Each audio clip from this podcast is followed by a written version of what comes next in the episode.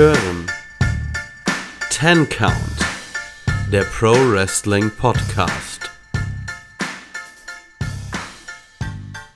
Hallo und herzlich willkommen hier beim Ten Count Wrestling Podcast. Mein Name ist Keanu, mit an meiner Seite ist einmal wie immer der unverwechselbare Kevin Stunt. Ja, du mich auch. Hallo. und äh, heute ist Zeit für einen Community-Podcast und wir haben uns äh, einen Gast eingeladen. Er ist der mit Abstand beste Podcaster, der mit uns redet und den wir uns leisten können. Hallo Jens. Hallo, ich bin durchgeimpft und bereit über Cody Road zu schimpfen. Schönen guten Abend.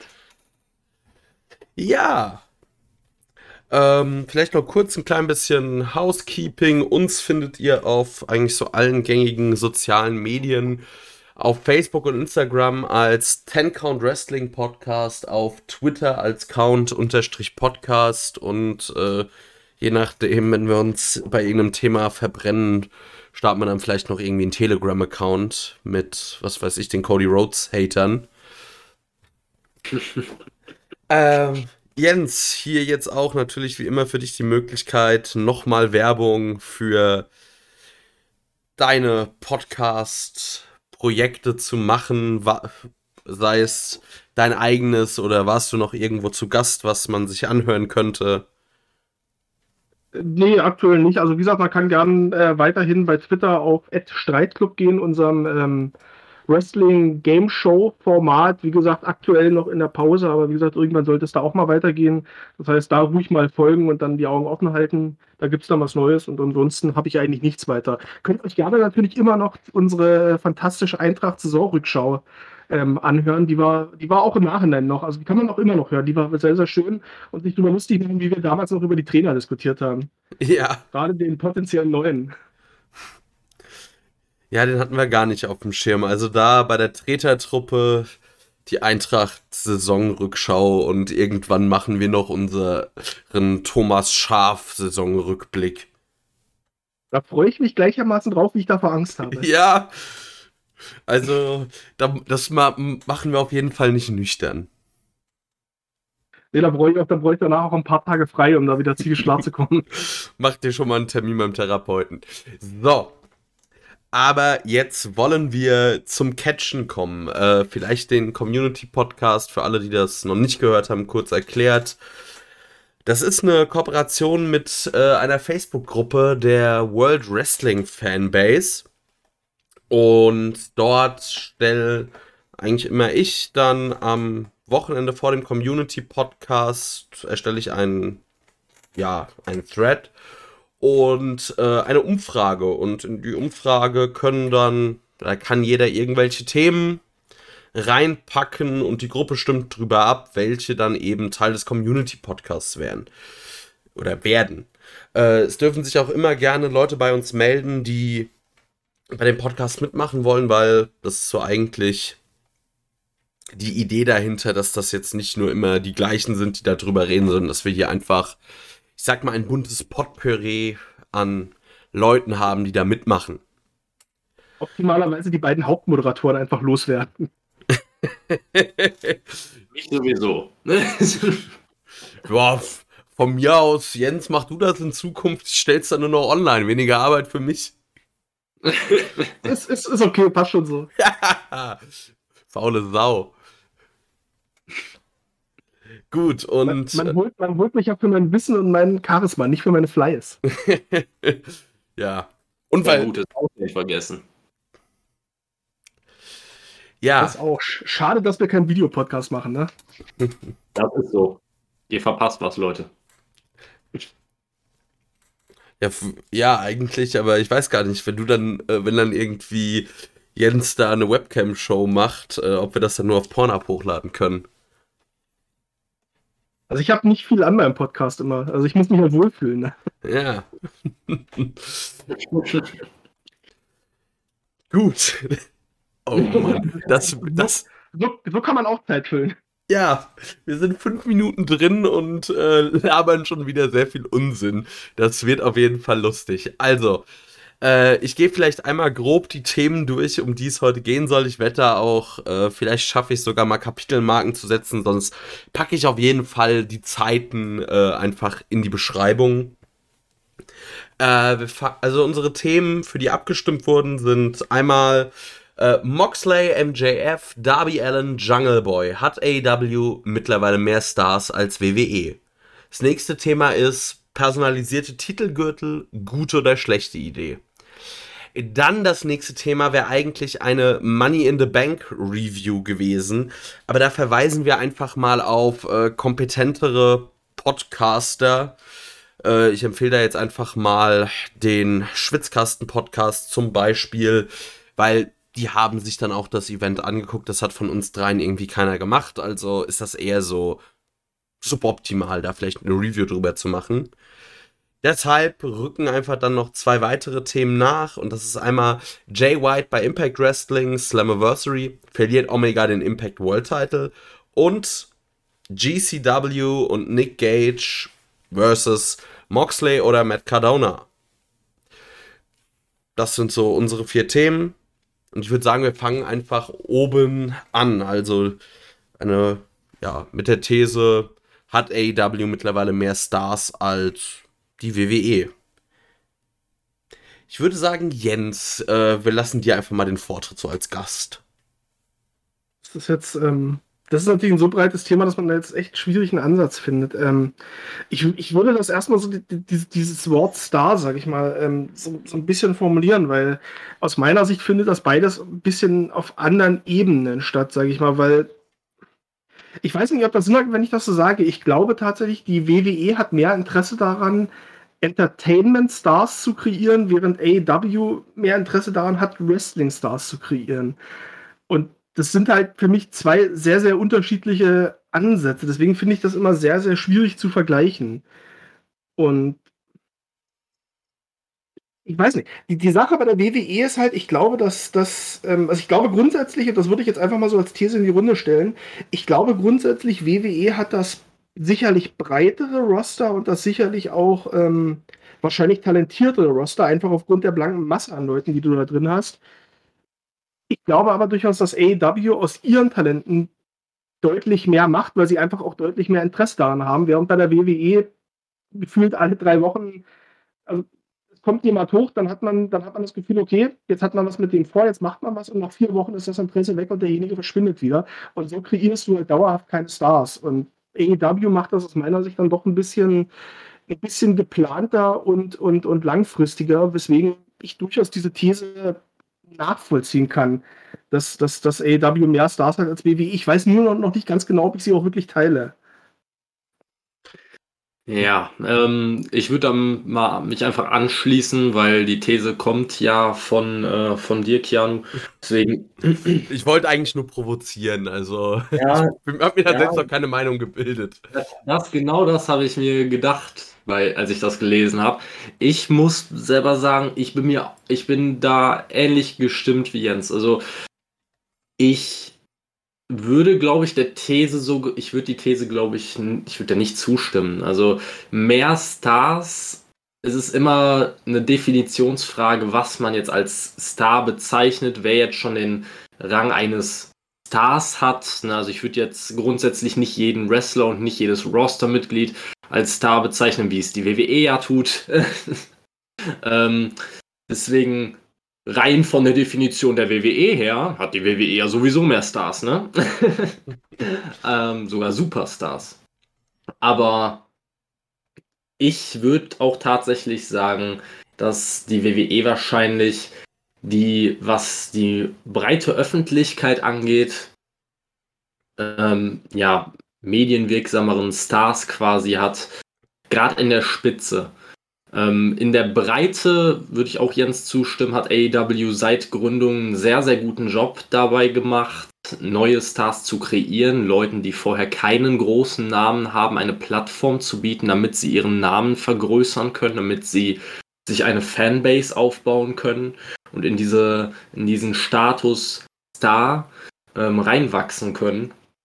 Aber wenn man jetzt speziell Leute als Star bezeichnen möchte, die, ich sag jetzt mal, dem Mainstream bekannt sind, dann glaube ich einfach, dass die WWE da noch immer eine ganze Menge mehr Leute zu bieten hat und dass wir auch teilweise äh, unterschätzen, wie bekannt selbst einige WWE-Mitkader im Mainstream sind. Ja, da würde ich dir, ich euch beiden zustimmen. Also, wenn wir auf die breite Öffentlichkeit gucken, also im Mainstream hat natürlich äh, hat AEW keinen einzigen wirklichen Star. Vielleicht, vielleicht ein Chris Jericho oder ein Chris Jericho, aber sonst ist da das Gewicht ganz klar äh, auf Seiten der WWE. Aber ich, was ich vielleicht sagen würde, ist, dass AEW es halt auf Wrestling-Sicht geschafft hat, ähm, innerhalb von ja, zwei Jahren grob äh, einige, ja, vielleicht vielversprechende Talente aus den Indies, die aber niemand so richtig auf dem Schirm hatte, der jetzt nicht, äh, ich sag mal, wirklich, also wirklich sich die Indies aktiv verfolgt hat, aber der, ich sag mal, geneigte Mainstream-Wrestling-Fan kannte höchstwahrscheinlich niemanden von denen. Und aus einigen hat AEW halt wirklich mittlerweile große Wrestling-Namen gemacht mit gutem Booking und einem guten Aufbau. Also ich meine, ich würde jetzt da zum Beispiel mal einen Darby Allen nennen oder auch äh, einen MJF und einen Jungle Boy, die natürlich keine Mainstream-Stars sind, die aber einfach in der Wrestling-Welt mittlerweile richtig große Namen geworden sind. Da würde ich, da würde ich definitiv mitgehen. Ich glaube halt aber auch durchaus, dass das ähm, Interesse bei AEW ein ganz anderes ist, weil und jetzt können wir ja doch wieder mal einen aktuellen Verweis auf die WWE machen, nämlich auf das letzte Raw, wo jetzt schon wieder ein Goldberg ähm, aufgetaucht ist und auch direkt dann, soweit ich das mitbekommen habe, auch wieder in, in der wichtigsten und größten ähm, Geschichte dann irgendwie direkt bei Raw dann mit drin ist. Und das zeigt, glaube ich, den Ansatz ganz gut. Denn während AEW, und das muss man AEW lassen, wie gesagt, ich fand, dass Sting ein bisschen zu präsent war, neben Darby Allen und ihm so ein bisschen was weggenommen hat. Aber grundsätzlich, Sting war da als, als Ergänzung. Sting war da, um diese ganze Geschichte und auch Darby Allen zu unterstützen. Bei der WWE ist es so, wenn da mal irgendwie so jemand zurückkommt, wie gesagt, jetzt ein Goldberg oder auch ein John Cena jetzt bei SmackDown, die sind halt wieder da und sofort ist klar, dass sich das komplette aktive Roster, was sich jede Woche für, aufs Neue den Arsch aufreißt, direkt nach hinten degradiert wird und die, die Oldtimer dann halt wieder die, die, ähm, ja, die, die, die, äh, klare, die, der klare Fokus in den Shows sind. Und das ist halt schwierig. Und ich glaube halt, dass du so auch ähm, keine großen Stars mehr kreieren wirst, ähm, die, die wirklich auf diesem Niveau sind. Ich meine, wir reden halt über diese medialen Sachen. Ich sag mal, wer ist denn der Letzte? John Cena, der halt in dem, der halt, ja, weiß nicht, hat schon, ja klar, der ein paar Filme mitgespielt hat. Ein The Miss vielleicht noch, aber sonst kam da jetzt auch lange nichts mehr. Und das wird wahrscheinlich auch erstmal nicht so bleiben, wenn dieser Ansatz sich, das wird auch erstmal so bleiben, wenn dieser Ansatz sich nicht ändert. Denn, wie gesagt, wie willst du als, als Fan und wie willst du einen Wrestler, sag ich mal, diese Strahlkraft an, äh, also wie willst du das akzeptieren, sag ich mal, dass ein Wrestler der größte Star der Promotion ist, wenn dann halt irgendwelche 50-Jährigen, die kaum noch laufen können, wiederkommen und direkt halt als, einfach als die krassesten Dudes dargestellt werden. Und das macht AW halt einfach nicht. Wie gesagt, die sind da ein bisschen cleverer mit ihrem Einsatz von Legenden, sondern die haben halt einfach Interesse, ihre neuen Stars zu kreieren, weil es auch einfach nicht geht anders. Also ich sag mal, wie es halt ist, wenn du dir die ganzen Altlasten von der WWE über Jahre ähm, anschaffst und die dann in den Fokus packt, das haben die bei Impact gesehen jahrelang, dass, dass das nicht funktioniert. Und deswegen finde ich den Ansatz jetzt auch wirklich ihre eigenen Stars aus dem Independent-Bereich hochzuziehen und zu kreieren, dann auch deutlich sinnvoller.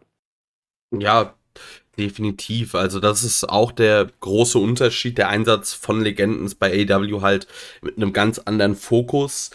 Ähm, was ja, einfach dafür sorgen kann, dass Leute groß werden, weil vielleicht, ähm, also in einer breiten medialen Aufstellung würde ich auch sagen, sind oder sind die letzten, die gekommen sind, äh, ein Miss, ein ja, John Cena natürlich, ein Randy Orton würde ich auch, äh, auch wenn er vielleicht nicht gerade ähm, irgendwie jetzt großen Film oder so mitgewirkt hat, trotzdem noch als ein Star bezeichnen, weil er einfach äh, ein Meme geworden ist mit RKO oder Nowhere. Und sonst fällt mir da auch nicht viel mehr ein. Ich weiß nicht. Hm. Ja, also ich würde jetzt vielleicht noch, äh, wenn man jetzt die meisten Leute auf der Straße fragen würde, wären vielleicht noch Namen, die hin und wieder auftauchen würden, wären vielleicht Jeff Hardy, ähm, Roman Reigns und Seth Rollins, definitiv Leute, die einige Leute auch kennen. Ähm, es sind natürlich, es ist eine andere Kragenweite. Das, wir reden hier nicht über die, über die, äh, ja, ich sag jetzt mal über die oberste Schublade. Es ist nicht, äh, es ist nicht Status Cena oder Stone Cold oder The Rock etc. Das, das sind einfach, äh, wie man, wie schon gesagt wurde, also solche Stars hat man einfach nicht mehr geschafft zu kreieren durch diverse Fehler, auch dadurch, dass man es einfach bei einigen Leuten auf gut Deutsch gesagt komplett verbockt hat auf Dauer. Also ähm, bei Bray Wyatt beim, beim Debüt war eigentlich von Anfang an immer wieder, was ich gehört habe bei vielen Leuten, die Hoffnung da, dass er vielleicht dieses etwas mythische, dieses etwas ähm, ja, wie soll man es sagen, ähm, mysteriöse einfach des Undertaker vielleicht aufgreifen könnte und äh, eine neue Ära prägen könnte. Was hat man mit Bray Wyatt und der Wyatt Family gemacht? Na, Cena, bei dem abzusehen war, dass er die Company nicht bis Mitte 50 auf seinen Schultern tragen wird, hat man genommen und hat ihm gesagt, hier, nimm deine Schaufel und mach einfach mal. Genau das gleiche mit 10.000 anderen Leuten, die immer hoch angepriesen wurden, die, bei denen die Hoffnungen immer hoch waren.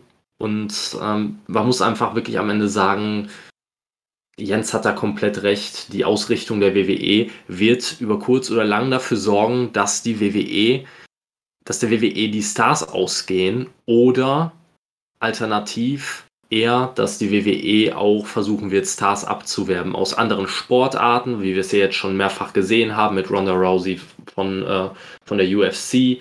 Ähm, oder man hat es auch schon bei Conor McGregor versucht. Ähm, oder halt auch mal bei AEW.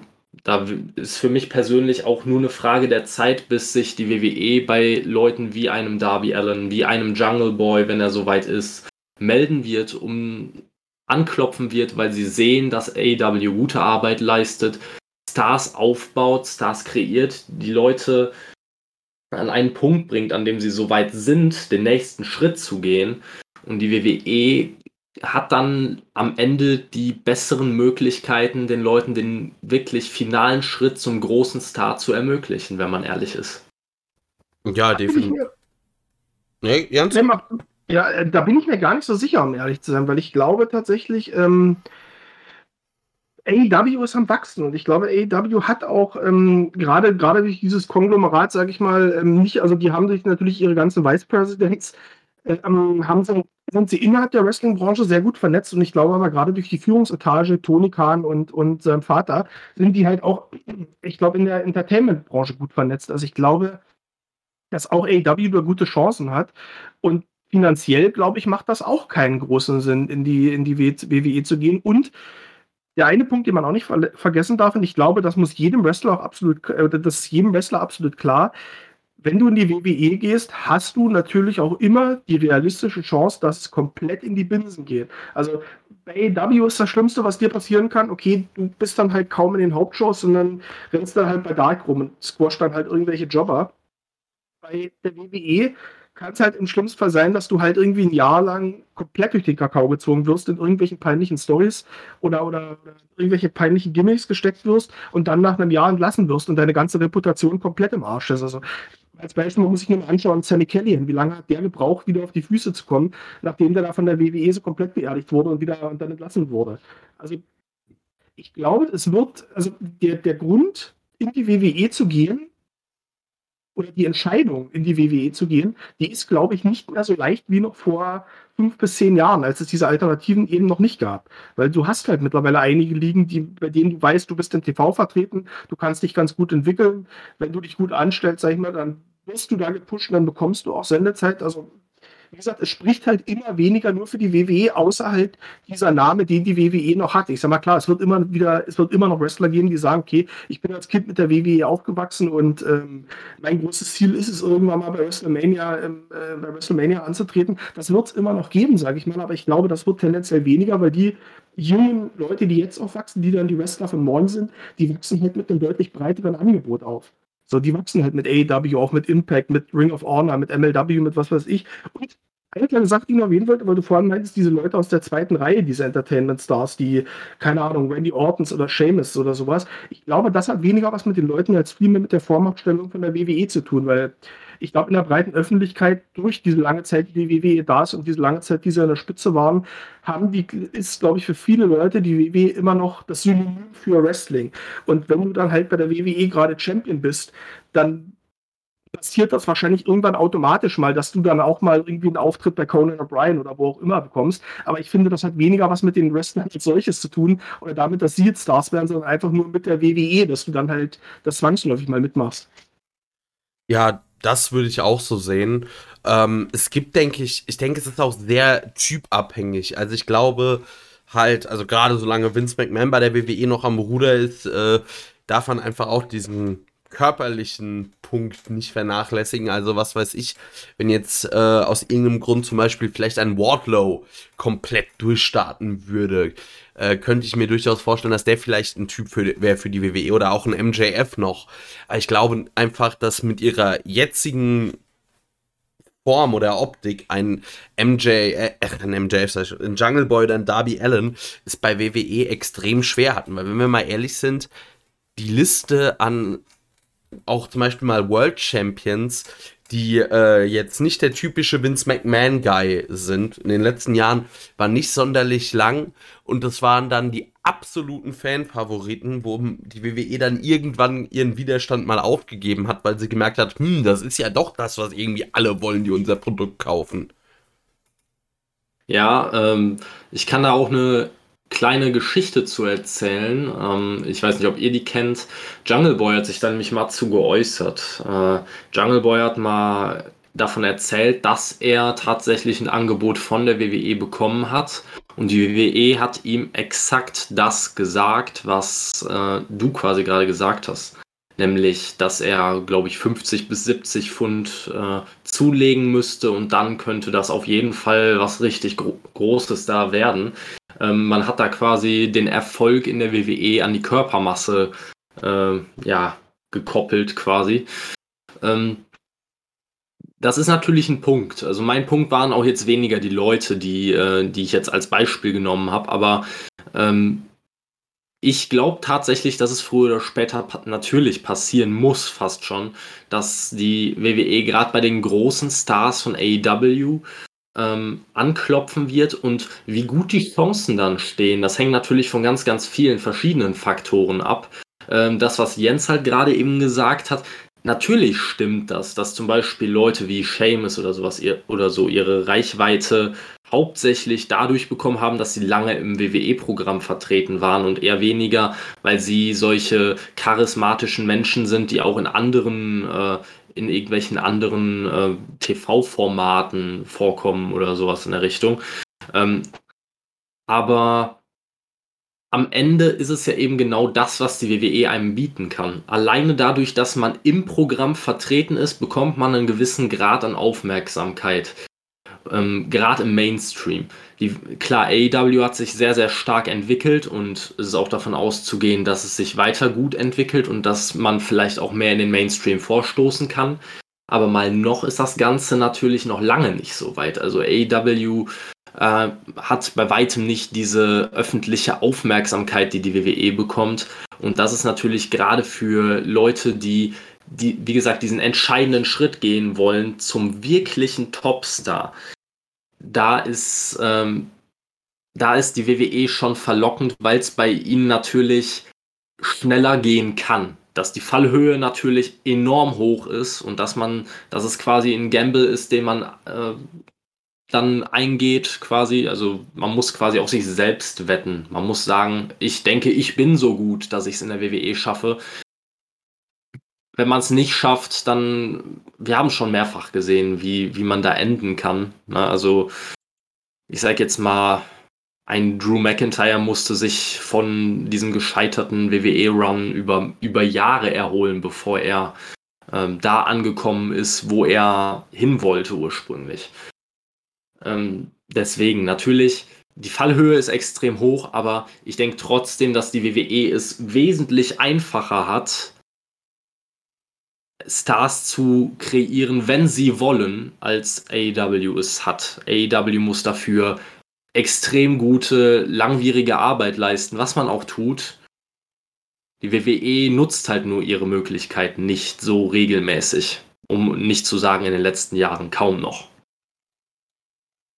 Da brauchen wir gar nicht, also würde die WWE die Möglichkeiten nutzen, die sie hätte, also was ihr Roster hergibt, etc., also dann würden wir gar nicht mal im Ansatz überhaupt über eine Konkurrenz sprechen, aber ich glaube halt einfach, das Problem ist, dass es halt noch reicht.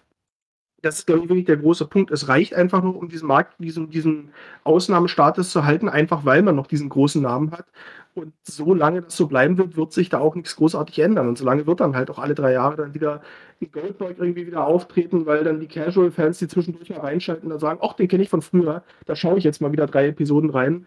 Und ja, dann ist es halt so. Also wie gesagt, das ist halt, glaube ich, das nächste Ding, dass die WWE, glaube ich, halt eher kurzfristig schaut, wie sie ihre, wie sie ihre Quoten erhöht, wie sie ihre, wie sie ihre, ähm, ihre Aktienkurse kurzfristig erhöht, wie sie ihre, ähm, ihre Zugriffe im Network auf die Pay-Per-Views kurzfristig erhöhen können. Aber ich glaube halt nicht, dass da langfristig ein Plan da ist, zu sagen, ey, okay, wir haben jetzt vielleicht bei den nächsten drei, die nächsten drei Pay-Per-Views, die, die nächsten drei, vier, fünf Monate, die werden jetzt vielleicht mal schwächer von den Quoten her weil wir jetzt erstmal uns die Zeit nehmen, uns wieder aufzubauen und dann vielleicht wieder durchzustarten und dann vielleicht wieder und dann vielleicht neue Leute aufgebaut zu haben, die wieder, die wieder die Zuschauer anziehen. Das wird so nicht passieren und das ja, und wie gesagt, da muss sich aus meiner Sicht auch einiges ändern und da muss auch AEW noch ganz schön Arbeit leisten, sage ich mal, um so viel Druck auf die EWW auszuüben, um das zu ändern. Und das ändert sich dann wirklich erst, wenn Vince McMahon irgendwann mal ausscheidet. Ich weiß es nicht. So, wahrscheinlich ist das bei so einem börsennotierten Unternehmen auch gar nicht so einfach, weil dort dann einfach auch diese kurzfristigen Quoten einfach auch nochmal deutlich wichtiger sind als Personalliga wie AEW oder Impact oder so anderen Ligen, die halt nicht auf ihre Aktienkurse oder sonst was achten müssen. Ja, äh, ganz kurz, Jens, bist du vielleicht ein bisschen weit von deinem Mikro weg, weil man versteht dich gerade etwas schlechter? Äh, sorry, ich kann auch gerne näher rangehen, alles gut. Oh ja, das ist besser.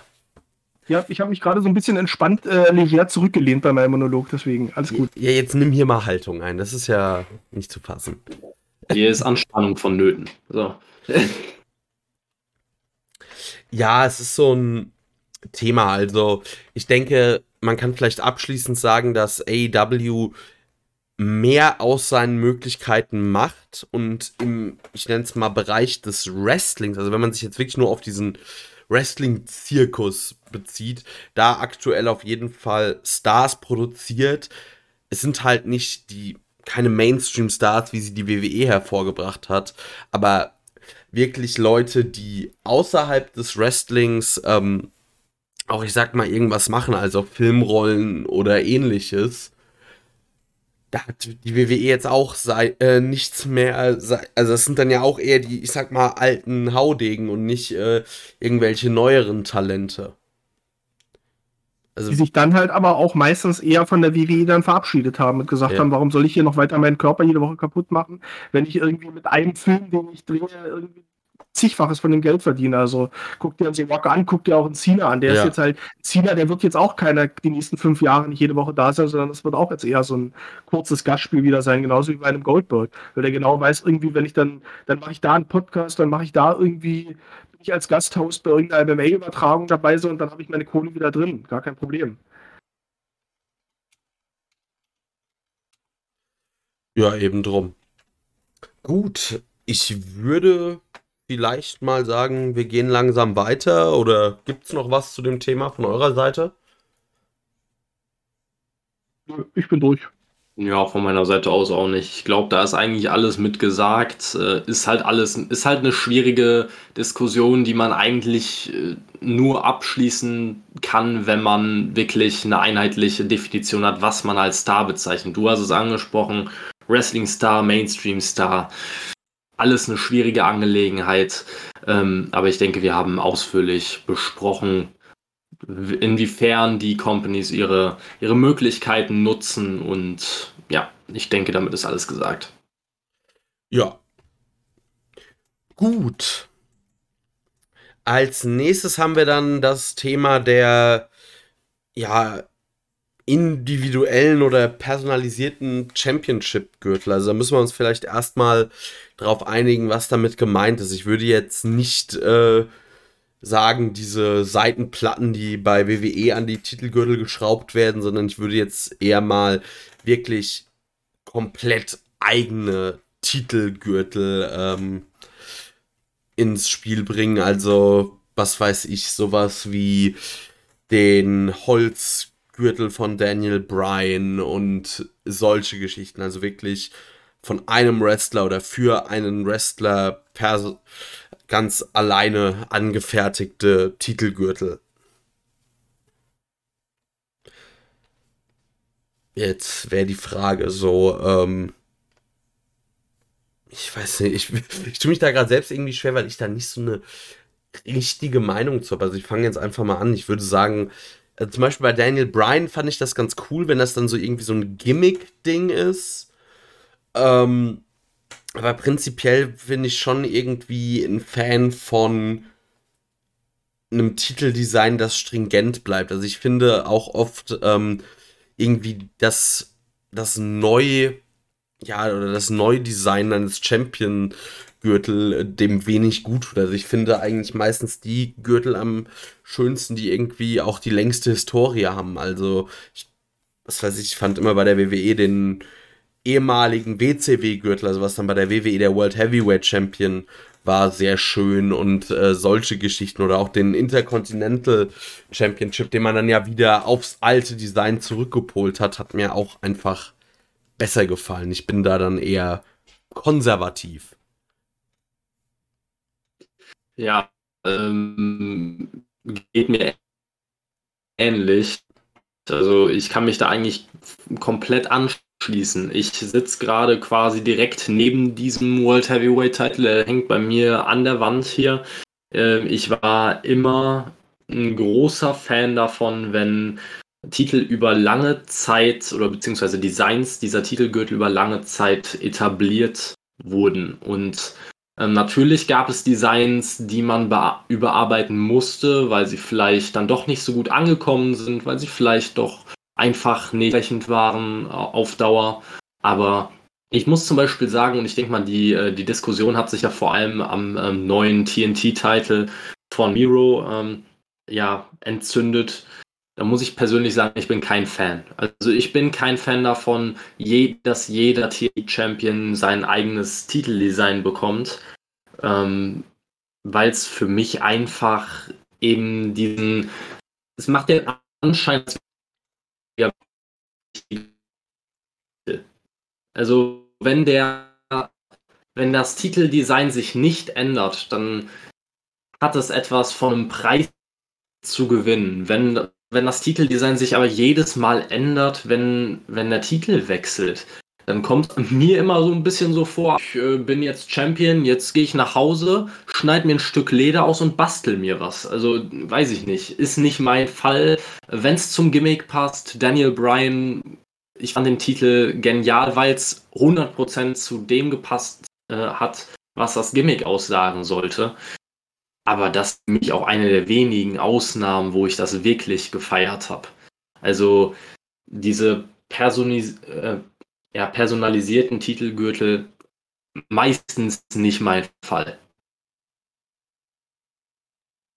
Kann ich, kann ich eigentlich grundsätzlich mitgehen, wobei das für mich weniger eine Frage des Ob, sondern mehr eine Frage des Wie ist. Ähm, ich bin grundsätzlich der Meinung, dass die Titel schon der Fokus, beziehungsweise die, die wichtigsten Elemente einer Wrestling-Show sind, weil ohne Titel, was, was, was machst du dann? Sag mal, das ist ja das, wo jeder Wrestler, sage ich mal, in Gimmick eigentlich hinwollen sollte. Und ich finde dann tatsächlich, wenn du dann jedem Wrestler, irgendwie, wie das jetzt beim TNT-Ding ist, oder ich fand es ein ganz fürchterliches Beispiel, war auch diese kurze Regentschaft vom Fiend. Das war eh jemand, der mit diesem extremen Gimmick niemals ins Title-Picture gehört hätte. Dann hast du noch diesen komischen Gimmick-Belt, der halt einfach auch keinen Sinn hatte irgendwie, also der, der nichts unterstützt hat, der einfach nur da war nach dem Motto, ja, okay, jetzt hat halt der Fiend diesen Titel und das sieht vielleicht ein bisschen komisch aus, wenn er mit so einem normalen Titel rumläuft, also müssen wir ihm jetzt so ein Ding aus dem Halloween-Laden irgendwie umhängen. Da bin ich kein Fan von, weil du damit ähm, aus meiner Sicht den Wrestler größer machst und über den Titel und damit auch die Liga stellst. Ich sag mal, Cena mit seinem Spinnerbelt war auch so ein Ding. Das Ding hat im Prinzip wenig unterstützt, sag ich mal, sondern einfach, okay, wir haben jetzt Cena. Cena ist der größte Typ in unserer, in unserer Liga und der kriegt jetzt halt seinen eigenen Titel, weil es einfach Cena ist. Und das, da bin ich kein Fan von. Ich finde, wie gesagt, auch die eine Ausnahme ist tatsächlich ähm, Daniel Bryan, weil es da aus einer Heel-Schiene funktioniert hat. Daniel Bryan war dieser ätzende, belehrende, missionierende äh, incohérent da hast du dann auch das Gefühl, das war jetzt nicht so, die WWE gibt ihm den Titel, weil es Daniel Bryan ist, sondern da war das Gefühl, okay, Daniel Bryan führt jetzt für sich selber einen neuen Titel ein, weil er der Meinung ist, der alte Titel ist scheiße. So, und das hat, das hat, das hat aus meiner Sicht den eigentlichen Titel nicht entwertet, sondern das hat einfach das Gimmick von, von Bryan gut rübergebracht. Du hast doch nicht das Gefühl, dass die WWE da mitgeht. Also ich hatte zumindest für mich permanent das Gefühl, okay, die WWE hat eigentlich auch keinen Bock drauf, aber es ist jetzt halt Dan Bryan, der so sein Ding macht, irgendwie in seiner, in seiner Rolle, die er gerade hat. Dann funktioniert das sehr, sehr gut. Aber wie gesagt, in 95 90 Prozent der Fälle ist das aus meiner Sicht einfach nur eine optische Spielerei und, und hilft niemandem weiter. Und wie gesagt, ich weiß nicht, ob Entwerten nicht schon ein bisschen zu viel gesagt ist, aber wie gesagt, stellt den Wrestler einfach über den Titel und da, da bin ich einfach kein Fan von. Vollste Zustimmung da meinerseits. Also, ja, ich würde vielleicht noch beim Spinnerbelt sagen, da haben sie es dann, der immerhin äh, ist der lange geblieben. Also das war dann vielleicht einfach auch ein Design, äh, ich weiß nicht, ob es dem Zeitgeist entsprochen hat, aber vielleicht, aber der war ja äh, noch Ewigkeiten, gab es ihn ja. Ich finde halt noch schlimmer, in den meisten Fällen dieses Ding äh, für einen Wrestler, für eine Regentschaft. Also bei Daniel Bryan ist es was anderes, weil dann, man ist ja quasi zu dem Holzding und dann auch wieder zurück, weil es halt einfach ein extrem gutes Gimmick war. Aber im Zweifel würde ich auch sagen, lass die Titel in Ruhe. Also von mir aus dürfte die WWE auch immer noch den alten äh, World Champion Gürtel aus den 90ern haben. Den, ich sag mal, der mit den Flügeln und eine Weltkugel und dem, also dem, diesen blauen Elementen.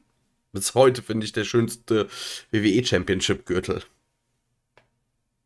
weiß nicht, so traditionell, traditionalistisch würde ich gar nicht rangehen, aber ich finde halt einfach, lass so einen Titel halt atmen. Weißt du, so, wenn du halt das Design modernisieren willst, okay, mach's halt, sag ich mal, aber dann sag halt, okay, das ist jetzt unser Design und das werden wir jetzt, das haben wir jetzt erstmal die nächsten 10, 15, 20, was auch immer, wie viele Jahre und, und dann lasst das fast das Ding auch nicht an. Aber also wie gesagt, ich finde dieser, ich finde diese TNT Championship ist da auch so ein wirklich so ein abschreckendes Beispiel der AW, weil das, das fing schon so, so sehr unglücklich an, indem der erste Titel, der Cody damals überreicht wurde, ja so ein, Provisorium. So ein Platzhalter.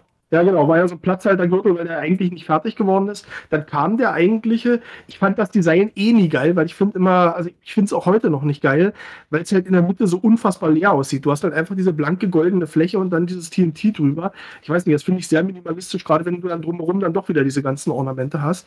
Aber wie gesagt, dann hast du das Ding, dann hast du irgendwann den richtigen Titel, jetzt, jetzt kommt Miro und hat auch wieder seinen eigenen boah, weiß ich nicht, brauche ich, dann lass das Ding, was Miro jetzt hat, sagt, das ist jetzt erstmal der TNT-Titel für die nächsten, für die nächsten Jahre und dann kannst du das Ding irgendwann immer noch mal ändern. So, aber wie gesagt, weiß nicht, also ich finde, du tust einfach einem Titel, du tust dem Titel einfach keinen Gefallen. So, wenn du ihn, wenn du ihn einfach irgendwie alle paar, alle paar Monate irgendwie wieder das Design änderst, weil, weil das irgendwie so, so, so eine Unsicherheit irgendwie äh, für mich ausstrahlt. Nach wir wissen selber nicht ganz genau, ob das Ding jetzt wirklich geil ist, deswegen probieren wir jetzt mal alle paar Monate irgendwas Neues aus. Das ist so, das ist nie so Fußballvereine, die alle zwei Jahre ihre Vereinshymne wechseln. So, das, das ist auch nie geil. So, lass das Ding doch sein. Nee, und ja. genauso das Logo. Alle 20, 30 Jahre darf da vielleicht mal ein bisschen Kosmetik betrieben werden, aber bitte auch nicht jedes Jahr. So, ja, ich, ich finde beim TNT-Titel ist es sogar noch ein bisschen schlimmer als bei den meisten anderen Titeln, bei denen es mal zwischendurch personalisierte Gürtel gab. Einfach weil ich persönlich jetzt keine wirklich fertige Version des Titels gesehen habe, beziehungsweise ich weiß jetzt, also wisst ihr, was jetzt die offizielle Standardversion des Titels ist? Ist es die Version, die Darby gehalten hat, das war doch auch eine person personalisierte Version. Oder wird die jemals zurückkommen? Wird, wird die Version zurückkommen, die Cody hatte? Ja. Wird die äh, Version von Brody Lee wieder irgendwann wieder verwendet? Oder wird jetzt die Version von Miro wieder verwendet? Irgendwann hat man, stößt man ja auch an die Grenzen der möglichen mhm. Farbkombinationen, die noch irgendwie erträglich aussehen. Ich frage mich, was man da vorhat. Was ist eure Mission? Also ursprünglich war es ja so, der allererste Gürtel war ein Provisorium, weil der zweite Gürtel, den dann vor allem Brody Lee getragen hat, ja nicht fertig wurde. Den zweiten Gürtel hatte dann ja auch Darby Allen eine Zeit lang und der wurde dann quasi äh, eingemottet, als äh, Brody Lee gestorben ist, weil man dann gesagt hat, quasi dieser Gürtel geht an seinen Sohn und da hat man ja auch einfach nur die Farbe des Leders geändert. Von schwarz auf rot oder von rot auf schwarz, ich weiß es gar nicht mehr. Aber warum man es jetzt schon wieder geändert hat, verstehe ich dann auch nicht so. Dann hätte man entweder, also entweder muss man dann jetzt das Spiel quasi durchziehen und jeder Champion kriegt irgendwie einen eigenen Gürtel. Ich bin mal gespannt, wie das dann bei irgendwelchen Übergangschampions, die in Zukunft bestimmt auch mal kommen, sein wird. Äh, und oder man muss es jetzt irgendwie doch mal langsam dabei belassen. Ich verstehe es nicht. Ja, ich, ich finde es auch ein bisschen problematisch.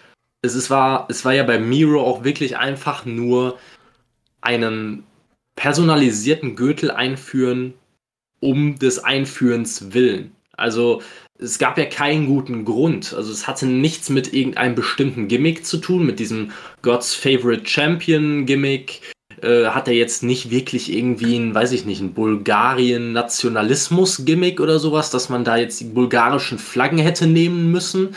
Ähm, er sah mit dem Titel auch vollkommen in Ordnung aus. Und der einzige Grund, den ich sehe, der da eine Rolle spielen könnte, wäre, wenn man den Titel, wenn man irgendwann mal Replikatitel im Shop verkaufen möchte, beziehungsweise die sind ja jetzt schon am Start. Ähm, zumindest für die Leute in den USA, dass man da einfach Umsatz mit generieren möchte, wenn man sich denkt, ja, die Leute werden es schon kaufen. Das finde ich dann aber schon bedenklich, wenn man so weit geht und sagt einfach, wir wollen Merch verkaufen und deswegen äh, stellen wir quasi unsere Einnahmen über Merch-Verkäufe darüber, ob das Ganze Sinn ergibt und ob der Titel ähm, ja noch seinen Wert behält irgendwo ich sag mal, das kann sich ja nicht rechnen, sag ich mal. Das ist ja, ich sag mal, wenn du jetzt jeden, wie, wie, wie, wie ihr schon gesagt habt, wenn du jetzt jeden Übergangschampion, der das Ding vielleicht mal, das wird ja auch mal kommen, dass man mal jemand wirklich diesen Titel vielleicht mal nur für, für ein, zwei Wochen trägt, wenn du jedem seinen eigenen Titel gibst, sag ich mal, das wird ja irgendwann teuer, diese Dinger irgendwann zu bauen. Ja. Und das kauft ja auch keiner mehr. Andererseits, sage ich mal, wenn du es so machst, musst du es eigentlich so machen, weil du sonst eigentlich mit der Regentschaft sofort allen sagst, okay, das ist kein Champion, mit dem ihr euch dauerhaft irgendwie beschäftigen müsst, weil der hat jetzt den Standardtitel und erst wenn jetzt wieder einer kommt, der dann seinen personifizierten Titel kommt, könnt ihr davon ausgehen, dass der den Titel ein bisschen länger tragen wird. Also du, du spoilerst ja schon dadurch quasi das, dein, dein eigenes Glauben in die Wrestler. Du siehst, wer kriegt das Standardding und wer kriegt einen personalisierten. Also ich hätte jetzt auch gesagt, lass das Ding, was Miro halt hat, sieht ja nicht schlecht aus und lass das Ding jetzt erstmal irgendwie ein, zwei Jahre arbeiten und dann kannst du immer noch mal einen neuen machen. So, weißt du? Keine Ahnung, ob AW in zwei Jahren noch bei TNT ist, weißt du, so dann nee. zu einem anderen Sender Netzwerk gehen, so dann hat sich das eh wieder erledigt, dann brauchst du eh wieder was Neues. Ich meine, sie sind ja ab nächstem Jahr schon bei TBS, da bleibt es trotzdem gut der TNT Championship, weil es ja auch zur selben Firma gehört, aber ist schon da dann irgendwie, ja, äh, der, so, wir sind nicht mehr auf TNT, aber wir nennen es weiterhin TNT Champion. Ja, gut, das kannst du immer noch sagen, TNT Dynamite, das passt irgendwie zusammen, aber wie gesagt, später, also spätestens, wenn es wirklich vielleicht mal irgendwann auf ein anderes Sendernetzwerk geht, dann werden die sicherlich dann auch sagen, so Leute, wir haben keinen Bock, dass euer, dass euer zweitwichtigster Titel heißt wie ein konkurrierender Sender. Nee, dann wird das ganz schnell entweder der Television äh, Title oder was weiß ich. Irgendeinen ja, anderen. Newsbelt. Spike TV Titel. Oh, hoffen wir es mal nicht. Der ZDF Info Champion. Das finde ich auch ganz geil, wenn einfach so jede, jeder lokale Sender irgendwie dann auch noch seinen eigenen Titel bekommt. Der dann, wo dann quasi die Titelverteidigung aber nur in dem Land irgendwie ausgestrahlt werden. Das Ja. finde ich auch ganz nice. Passend zum Heroes Gimmick dann der Bibel TV Championship. Ja. Oder man macht das so, ich meine, ich habe das jetzt bei der EM mitbekommen, da wurde das doch so gemacht, irgendwie mit diesen, ich weiß, ich verstehe immer noch nicht genau, wie das funktioniert, mit diesen personalisierten Bandenwerbungen, wo quasi in jedem Land irgendwie die Bandenwerbung, die an der Seite lief, anders war. Das wurde irgendwie per, per irgendwie Funkfrequenzen gemacht. Vielleicht können sie das so machen, dass quasi die eigentliche Fläche auf dem Gürtel einfach leer bleibt und je nachdem, in welchem Land das überstra- immer übertragen wird, sage ich mal, wird dann einfach irgendwie was anderes da hochprojiziert. Da darf Ja. sich aber auch niemals jemand reinhacken. Nee, wirklich nicht. Du, du darfst auch nie wieder den Namen des Titels sagen, heißt ja überall anders. Als ob JR das hinbekommt. Ja. Ah. Ja. Gut, ich würde sagen, das war eher ein kurzer Exkurs, aber dazu ist dann auch jetzt irgendwie alles gesagt. Ja, ich, ich würde auch sagen. Also, das ist eigentlich, es ist halt kein großes Diskussionsthema. Also, es mag für, gerade vielleicht für Kinder oder so, die, die dann diese Spielzeug-Titelgürtel äh, vielleicht auch sammeln und dann gibt es verschiedene Editionen des TNT-Titel oder so oder verschiedene äh, Ausgaben des WWE-Titels oder sowas oder Universal Championship. Ähm, es mag für Kinder schön sein, es mag für Sammler schön sein, aber ähm, für viele Leute mag es auch einfach ein bisschen irritierend sein. Gerade bei der, bei der WWE, wo sowieso schon der äh, WWE und der Universal Title ähm, bis auf die Farbe des Gürtels relativ ähnlich bis gleich aussehen, ist es für die Leute wahrscheinlich auch irgendwo ein bisschen verwirrend, gerade für Casuals, die nicht, nicht besonders regelmäßig einschalten. Wenn dann plötzlich einschalten und ein Gürtel ist orange oder sowas, dann, dann fragen die sich direkt, ist das jetzt der WWE oder ist das der Universal Championship? Es gibt ja überhaupt keinen Wiedererkennungswert mehr, außer dass es einem wahrscheinlich von Michael, Michael Cole in der Ausgabe 16 Mal erzählt wird.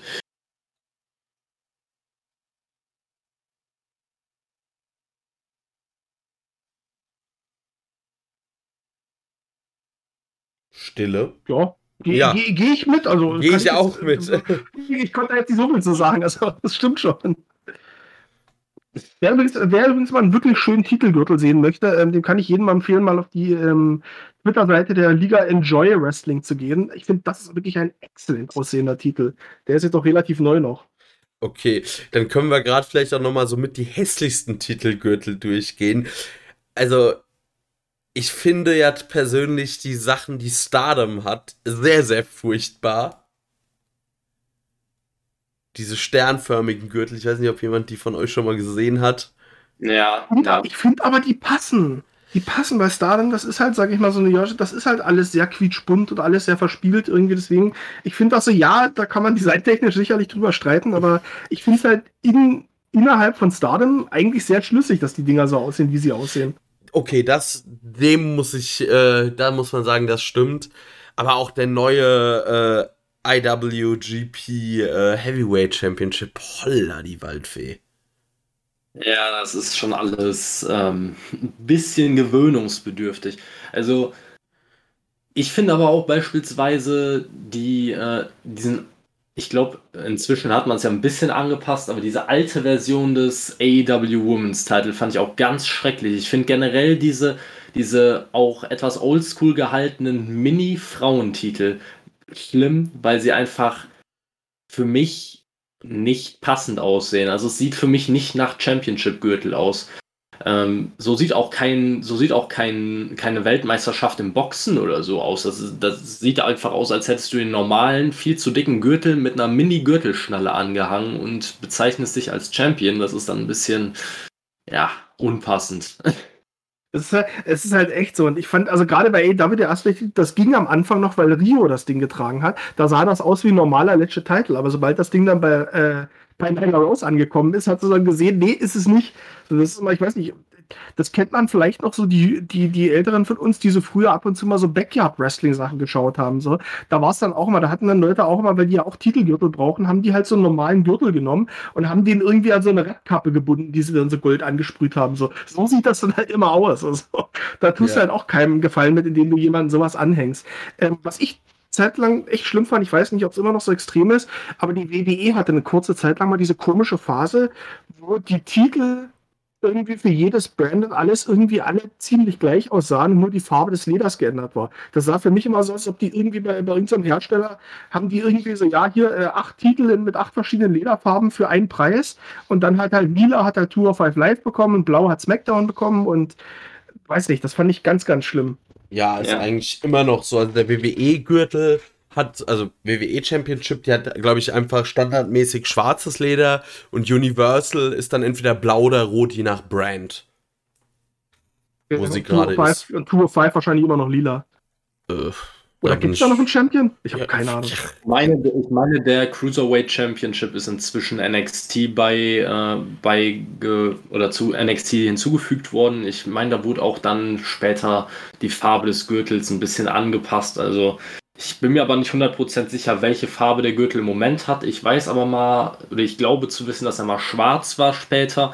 Ähm, welcher ein Gürtel, der mir auch noch einfällt, den ich ganz schrecklich finde. Ich habe ihn gerade mal selber gegoogelt. Das war der NWA National Heavyweight Championship. Leute, die das, äh, die ein bisschen mehr auf äh, diese Oldschool-Designs stehen, werden den vielleicht total toll finden. Aber für mich sieht das einfach ziemlich eigenartig aus. Es ist einfach ein roter Strap, wo dann quasi die Umrisse äh, der USA in, als Goldplate drauf sind, aber auch eine relativ kleine Plate. Also es sieht, es sieht, ist auch noch so komisch ausgeschnitten. Es sieht für mich einfach sehr komisch aus, sehr unförmig und unpassend. Ich weiß es nicht. Ist nicht mein Fall. Ich weiß nicht, ob ihr den Gürtel kennt. Äh, ich habe ihn gerade gegoogelt. Hässliches ja. Ding. Ich muss sagen, ich mag den all, also den NWA World Heavyweight Championship, halt, weil er schon seit 8 Trillionen Jahren so aussieht, wie er aussieht. Das ist dann so dieses Konservative bei Titelgürteln bei mir. Das wird da so ein bisschen befriedigt. Ich finde das, du, ich finde das auch bei NWA völlig okay, weil NWA ist auch, sag ich mal, Entschuldigung, ich weiß, Power ist, Power ist sicherlich eine schöne, eine schöne Wrestling-Sendung und ich weiß, ich, ich habe auch in meinem persönlichen Umfeld Leute, die das sehr, sehr gerne schauen, aber NWA hat ja auch immer noch so ein bisschen so diesen verstaubten Klang irgendwie im Namen ja. und ich weiß nicht, wenn die da auf einmal irgendwie so einen neuen, hippen Titel das würde auch nicht passen. Also ich finde, da muss man, da muss man auch einfach sein eigenes Image und, und seine eigene Fanschar, glaube ich, so ein bisschen kennen und dann auch mal sagen, Leute, modern und schick, das passt nicht zu uns. Ja. Ja. Was ich tatsächlich schade finde oder welchen Titel ich nie so sonderlich oder nicht sonderlich schön finde, ist der von Game Changer. Der ist irgendwie ein bisschen mir egal, aber sehr schön finde ich den NXT UK Gürtel. Oh ja, einer der schönsten definitiv. Ja, also ich finde, ich finde, der Gamechanger, die haben einen Schritt nach vorne gemacht mit ihrem, ähm, mit dem Titel, den, den Gage jetzt bekommen hat, ähm, als, er, als er Ricky Champagne den Titel abgenommen hat. Da wurde ja der alte Titel eingestampft, weil der auch mit diesem RSP vollgesprüht war und so. Und äh, da hat er einen neuen bekommen. Ich finde, der sieht eigentlich ganz schick aus. So, da hast du halt, der ist schwarz, sag ich mal, du hast halt, ähm, du hast halt groß dieses GCW-Logo im Zentrum in diesem schwarz-weiß-rot. Ich finde, das sieht ganz schick aus eigentlich. Aber der alte, da stimme ich zu, der sah echt nicht gut aus. Ich bin gerade fleißig am googeln, da ich ja im Game, Game Changer äh, Game, haha, äh, so tief drin bin, ähm, ähm, bin ich gerade fleißig am googeln. Ich finde ihn nur absolut nicht auf dem Twitter-Account. Ähm, ja. Ja, der Titel, der Titel bei Game Changer steht auch nicht so im Vordergrund, muss man sagen. Also, also er steht zwar oft auf dem Spiel, aber eigentlich ist es auch egal es ist halt es ist halt gerade so, also wirklich Shane Page war noch eine andere Nummer, der hat das Ding schon sehr prominent überall rumgetragen und so, aber gerade Gage irgendwie, der kommt raus und dann fliegt das Ding gefühlt eh in die Fans, wenn er da seine, wenn er da seine Moschpitz macht und dann ist eh scheiße gefallen. Ja, er hatte letztens hat er mal irgendwie jemanden dabei gehabt, der das Ding für ihn getragen hat. Aber. Das ist auch sinnvoll. So irgendwann steckt sich ein Fan das Ding einfach ein und keiner kriegt's mit. Ich glaube, das traut sich keiner. bei Gage. Keiner will mit einem. Mit mutig. einem- Keiner will mit einem Pizzaroller äh, malträtiert werden. Äh, also ich muss halt grundsätzlich sagen, ich habe den Titel gerade gefunden. Ich finde ihn gar nicht, ich finde ihn echt, echt jetzt nicht so sonderlich hässlich, wenn ich ehrlich bin. Aber ich bin grundsätzlich bei Titelgürteln eher ein Fan davon, wenn man die Farbpalette nicht komplett äh, benutzt, sage ich mal. Also ich, ich brauche jetzt keinen ultra bunten Titel. Es reicht mir, wenn, wenn da einfach viel Gold, äh, ein bisschen schwarz, dann von mir aus darf ein bisschen blau oder ein bisschen grün da drin sein, aber benutzt nicht blau, grün, rot, dann noch ein bisschen Gold, dann am besten noch ein weißer Strap. Das ist mir irgendwann einfach zu viel. Ich kann mich an die äh, an die Impact-Titel erinnern, die, ne, die es eine Zeit lang gab. Äh, ich glaube auch zu der Zeit, wo es äh, zu Global Force Wrestling wurde. Die waren schrecklich. Die waren einfach nur, äh, da waren die Titel teilweise mehr grün als mehr grün als Gold und das, das hatte für mich mehr was von einem Spielzeug als von einem Championship-Gürtel. Ja, also ich finde auch, ich bräuchte an sich gar keine Farben drin. Also außer Gold. Aber wenn ja, man sollte es lieber etwas schlichter halten. Das ist mehr wert. Gut. Ja. Ich glaube, jetzt ist aber auch alles dazu gesagt. Ja. Wir Ähm, wollen die Leute auch nicht langweilen, weil die eh die Hälfte der Gürtel, die wir erwähnen, wahrscheinlich gerade nebenbei googeln. Ich musste auch die Hälfte googeln, die ihr da gesagt habt, so ungefähr. Ey, äh, ohne Scheiß, aber ich weiß mir gerade angeschaut habe, wirklich, wenn ihr eh dabei seid, schaut euch den Global Force Wrestling Next Gen äh, Titel an. Das Ding ist richtig dramatisch. Okay, halt Global. auch, weil's ja. Next, Next Gen, also Next nicht mit T geschrieben, sondern N-E-X, Leerzeichen Gen Championship. Das Ding sieht halt, das ist richtig dramatisch, weil das Ding ist nicht mal Gold, sondern das sieht halt aus wie irgendwelche Aluplatten, die sie da drauf montiert haben und ein bisschen grün nur angemalt haben. Oh ja. genau so was meinte ich. Ah, genau ja, ja. so. Heiland. Der sieht richtig billig aus.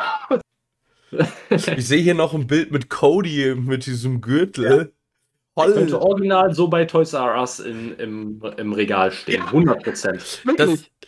Weißt du, das ist so eigentlich, wenn du einen Championship-Gürtel auf Wish bestellst, würde ich sowas Ja, das, erwarten. das, das, das ist auch, wenn der, wenn der bei Toys R Us im Regal steht, dann ist der aber auch dauerhaft reduziert um 50%, weil kein Mensch das Ding haben will.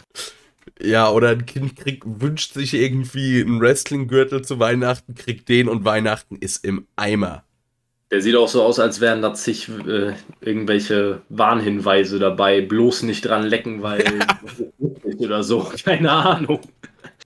Ja, dieses Grün sieht überhaupt nicht gut aus. Das leuchtet bestimmt im Dunkeln auch. Ja, Global Force, ne, äh, globale Macht, ne, vielleicht haben die Dinger, sind die Dinger irgendwann im, im Kalten Krieg äh, produziert und dann irgendwo aus dem tiefsten Tschernobyl eingeflogen worden. Man weiß es nicht. Irgendwie muss man seine Spaltmaterialien ja auch transportieren. Also ich bitte dich. Ich wollte es gerade sagen, so irgendwie nach dem Ende des Kalten Krieges mussten, hatten die halt noch waffenfähiges Plutonium über. Das musste irgendwo hin. Ja, und außerdem leuchtet das so schön. Da hatte Jeff Jarrett direkt mal eine Investitionsidee. Gibt es eigentlich. Aber Leb- muss man auch. apropos. Jeff Jarrett lebt noch, ja. Nein, nee, ja, ich meinte, er lebt Global Force Wrestling Nee. noch. Gibt's. Das Thema, das Thema hatte sich dann noch relativ schnell erledigt. Irgendwie die, die Partnerschaft wurde ja aufgelöst und ich glaube, Jeff Jarrett hat sich danach ja auch relativ schnell in, ähm, in den Zug begeben. Wilde Zeiten waren das. Aber, aber man muss dazu sagen, sag ich mal, also der Titel, also eigentlich die Geschichte von Global Force Wrestling ähm, spiegelt dieser Titel gut wider. Ja. Ah. Ja, ich glaube, wir haben uns genug über alle lustig gemacht. Jetzt, ma- jetzt will uns auf jeden Fall schon mal kein Verantwortlicher von oder ehemaliger Verantwortlicher von Global Force Wrestling jemals mehr irgendwo sehen oder hören. Also wenn ihr jemand hört und mir irgendwie ein hohes Jahresgehalt zahlen möchte, also ich bin da offen. Also Ich revidiere, ich revidiere hier mit, also bin ich bereit, ich revidiere auch jede Meinung über den Gürtel mit äh, für ein entsprechendes Beraterhonorar. ich trage den auch gerne, wenn die mir die Chemo bezahlen. komm, so eine Bleischürze wie beim Röntgen kann man doch mal drunter tragen. Oh je. Gut, als nächstes Thema hatten wir dann Impact Slammiversary und ja, Jay White, der da am Ende der Show aufgekreuzt ist. War auf jeden Fall ein cooler Moment, kann ich auf jeden Fall sagen, weil ich bin, also sagt mir, wenn ich mich jetzt täusche, aber ich bin, glaube ich, der Einzige, der die Show nicht nur komplett, sondern auch live gesehen hat. Und ähm, das war ein schönes Highlight zum Ende. Also die Show, das kann man ja grundsätzlich mal jetzt sagen, ich sag mal, Impact ist ja jetzt auch nicht so unrelevant in der Welt des Wrestlings. Ähm, das war eine schöne Show, sage ich mal, Matchqualitätmäßig, die war echt in Ordnung. Ähm, gab auch wirklich, ein, also gerade den Main Event zwischen Omega und Callahan, den würde ich auch wirklich jedem empfehlen. Da hat man einfach gemerkt, dass da einfach zwei Meister ihres Fachs da ähm, gegeneinander stehen war auch eine schöne Show, was ich mir, sage ich mal, was ähm, Überraschungen angeht. Das muss man ja sagen. Ähm, bei Slammiversary, da packt Impact immer aus. Das hat letztes Jahr schon gut geklappt und dieses Jahr halt auch wieder. Es gab eine Mickey James, eine Thunder Rosa ist da aufgetreten. Ähm, hier ähm, der Drama King, also Aiden English wurde angekündigt und dann zum Schluss halt eben noch als kleines Bobo Jay White. Ich mache mir so ein bisschen Sorgen, wenn ich ehrlich bin. Einfach aus dem Grund, ich hätte so ein bisschen Bauchschmerzen, wenn jetzt schon wieder jemand von außerhalb, schon wieder ein Außenseiter, derjenige ist, der Omega dann letztendlich den Titel abnimmt und zu Impact zurückholt. Weil du hast jetzt eigentlich im Prinzip deine beiden größten Stars, nämlich Moose und Callahan, hast du jetzt beide Omega zum Fraß vorgeworfen. Ich hätte vielleicht noch gedacht, dass Moose vielleicht noch mal eine Chance kriegt, irgendwie, weil der ja doch sein Match gegen Omega sehr unfair verloren hat. Aber der hat jetzt auch bei Pay-Per-View clean gegen ähm, Chris Sabin verloren weiß halt nicht, wer Omega jetzt diesen Titel abnehmen möchte, aber du lässt halt dein eigenes Brand und deine eigene Liga nicht gut aussehen, wenn das jetzt Jay White wird, der, der jetzt einen Titel abnimmt, dann hast du wieder, wie gesagt, wieder den nächsten Außenseiter, mit, bei dem du im Prinzip sagst, okay, guck mal hier, der ist auch besser als unser komplettes Roster, nicht nur Omega. Ich könnte mir allerdings auch durchaus vorstellen, dass es in die andere Richtung geht und dass Omega einfach diesen Never Open World Title noch gewinnt, bevor er dann nach und nach den Titel verliert. Also ich bin durchaus gespannt. Das war auf jeden Fall ein fetter Moment und ähm, ja, also man kann mittlerweile kann man schon gar nicht mehr sagen, dass diese Forbidden Door geöffnet wird. Die wurde halt mittlerweile komplett aus den Angeln getreten. Also ich weiß nicht, ob ihr es mitbekommen habt, dass äh, in dem Trailer, der zu äh, Bound for Glory, dem nächsten Impact Wrestling Pay-Per-View gezeigt wurde, ähm, waren auch sehr prominent die Logos von AAA, AW und New Japan drin. Also das wird sich eher noch ausweiten als, als verschließen. Ich freue mich aber extrem drauf. Ja, also ich sehe da auch halt wirklich das Problem, dass Impact, also ich sehe niemanden mehr im Roster von Impact, der das äh, schaffen soll. Also irgendwie schon äh, Sammy Callian wäre jetzt irgendwie ein Upset-Ding gewesen. Also für mich ist weiterhin der Einzige in diesem Roster, der das Ding Kenny abnehmen kann oder vom Standing her muss. Da fällt mir sonst niemand ein. Ja, ähm, ich sehe das ähnlich wie ihr beiden. Ich finde halt, das Problem ist, dass durch den Titelgewinn von Omega gefühlt der Impact World Title der Company irgendwo bis zu einem be bestimmten Grad entwachsen ist. Man hat halt einfach nicht diese riesigen Stars im Roster, die in, auf einem Level oder annähernd auf einem Level sind wie ein Kenny Omega. Ein Moose hätte ich gesehen, hätte man machen können mit entsprechendem Aufbau hat man sich jetzt scheinbar gegen entschieden. Ich sehe da gar nicht das große Problem, wenn es jetzt Jay White würde, weil ich glaube, dass es mit Jay White wesentlich einfacher wäre, den Titel zu einem Impact-Wrestler zurückzugeben. Erstmal ist Jay White natürlich ein großer Name, keine Frage. Aber schon während seinen IWGP Heavyweight-Title-Regentschaften hatte ich immer das Gefühl, dass man ihn nicht in diese absolute Top-Tier bei New Japan einordnet. Also er ist noch immer deutlich natürlich unter einem Okada, unter einem Naito etc. einzuordnen. Ähm, deswegen glaube ich auch, dass es einfacher möglich wäre, einen Jay White beispielsweise dann am Ende gegen gegen einen Moose verlieren zu lassen oder gegen andere äh, Leute aus dem Impact Roster. Das wäre wesentlich einfacher möglich als beim Kenny Omega, der nicht nur etliche World Title hält aktuell, sondern halt auch schon seit Jahren als einer der größten Namen im Wrestling Business gesehen wird. Das Ich glaube einfach, dass Jay White da eine Art Übergangs-Champion wird. Vielleicht auch mit einer etwas längeren Regentschaft, aber in der Hinsicht Übergangs-Champion, dass es endlich wieder möglich ist, dass auch ein Impact-Talent den Titel gewinnen kann. Mein, mein Problem dieser White Tears ist halt einfach, dass mir dann der Payoff für Impact fehlt. Ähm, ich sag mal, eigentlich das, also das willst, was du als Impact eigentlich wollen würdest, dass du sagst, okay, du lässt jetzt halt einfach ein paar Monate lang Omega mit dem Titel laufen. Ähm, du, du holst, also ich sag mal, du holst dir ein bisschen Aufmerksamkeit von außen ran, weil Omega generiert einfach für Impact Aufmerksamkeit, die es sonst nicht bekommen hätte. Und wenn du dir aber entscheidest, dich entscheidest, einen deiner Leute, die, äh, Omega, diesen Titel abzunehmen, dann wird das einfach dieser Mega-Push für denjenigen sein. Und wie gesagt, ich war mir von Anfang an sicher, dass das Moose wird, weil Moose ist seit Jahren so in der Lauerstellung, ohne so diesen letzten Schritt in dem Main-Event zu machen. Und ich war mir sicher, Moose wird das Ding abnehmen und wird dann halt so der Impact-Guy für die nächsten Jahre. Das hat man jetzt verpasst. Und mein Problem wäre jetzt halt, wenn du jetzt halt erstmal den Titel zur nächst kleineren Lösung gibst, zu Jay White, und den dann halt den Titel an, an den Impact Eigengewächs äh, abgeben lässt, dann weiß ich, dann ist halt dieser, also dieser Wrestler, der den Titel abnimmt, gewinnt halt einfach nicht mehr so viel. Also das wäre so ein bisschen ein Zwischenschritt, der vielleicht aus Sicht des Titels Sinn machen würde, der aber Impact alles andere als helfen würde. Ich glaube irgendwann, du musst ja jetzt auch an den Punkt kommen, ich sag mal, du hast äh, du hast, du hast Omega und, und AW halt auch innerhalb des Impact-Produktes wahnsinnig, wahnsinnig stark dargestellt. Und eigentlich muss jetzt auch mal langsam so ein bisschen dieser egoistische An Ansatz kommen, zu sagen, okay, jetzt wollen wir aber unseren Payoff haben. Und wie gesagt, den, den sehe ich da so ein bisschen, den sehe ich da so ein bisschen gefährdet, wenn du, wenn du jetzt den Titel erstmal an White weitergibst. Ja, ja, das stimmt auf der einen Seite. Ich, ich kann mir halt nur vorstellen, dass das äh, grundsätzlich ein Problem geben könnte, ich weiß nicht, inwiefern da Backstage-Politics äh, im, im Gange sind. Also es werden welche im Gange sein, nur wie stark ist die Frage. Also wie stark möchte Tony Khan Kenny Omega auf Teufel komm raus protecten?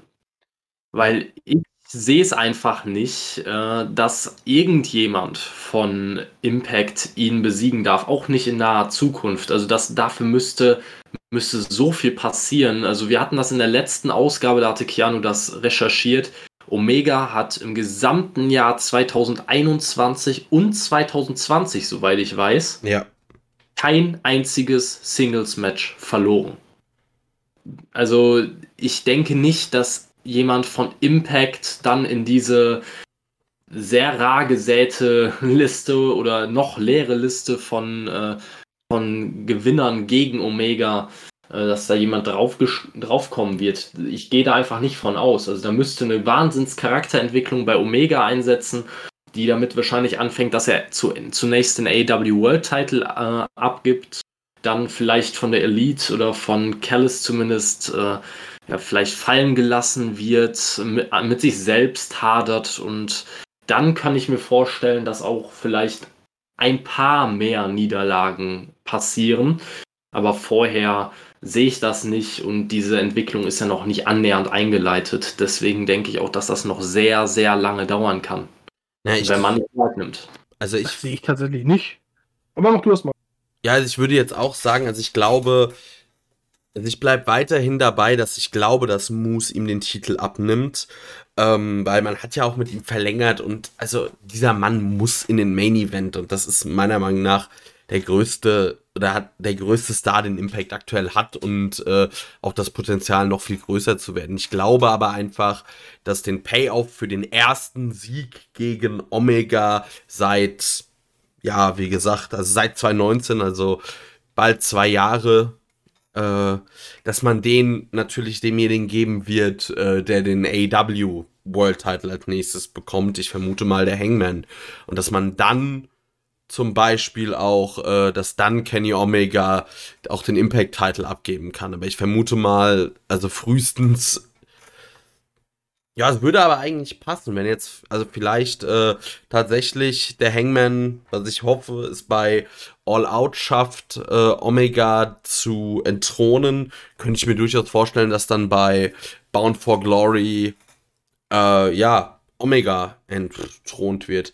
Wer mir noch einfallen könnte oder würde, der vielleicht auch Omega entthronen könnte, wenn er zurück ist bei Impact, wäre äh, Eric Young Ist auch Eric Young, ja.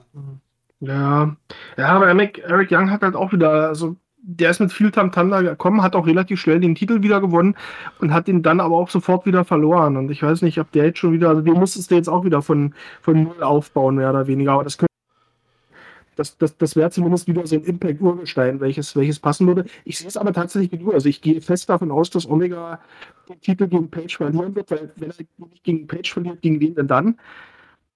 Und danach, glaube ich, werden dann nach und nach, das ist ja diese Story, die schon seit Jahren, äh, seit Jahren nicht, aber die jetzt schon seit Monaten ähm, mal wieder so ein bisschen angedeutet und auch besprochen wird, dass, dass, dass dass äh, Omega so nach und nach seine Titel dann wieder verliert, was aus meiner Sicht auch wieder eine coole Story wäre, weil du dann ihn auch wieder so ein bisschen neu aufbauen könntest als die Best Bout Machine, so der wieder zu sich selber findet.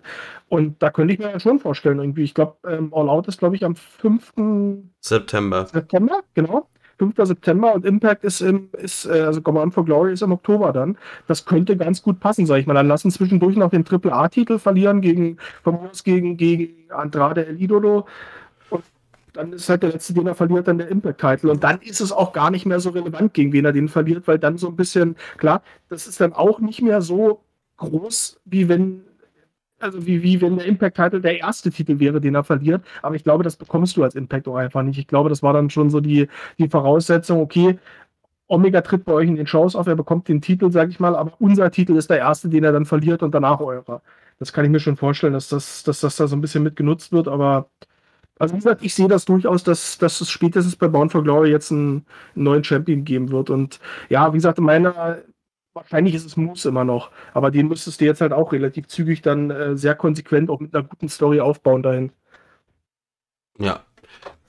Aber gut, bis Bound for Glory ist auch noch ein bisschen Zeit und Moose, äh, ich glaube, wenn du den jetzt einfach mal wieder ein bisschen sich durch äh, das Impact-Roster fräsen lässt, dann schafft er das auch.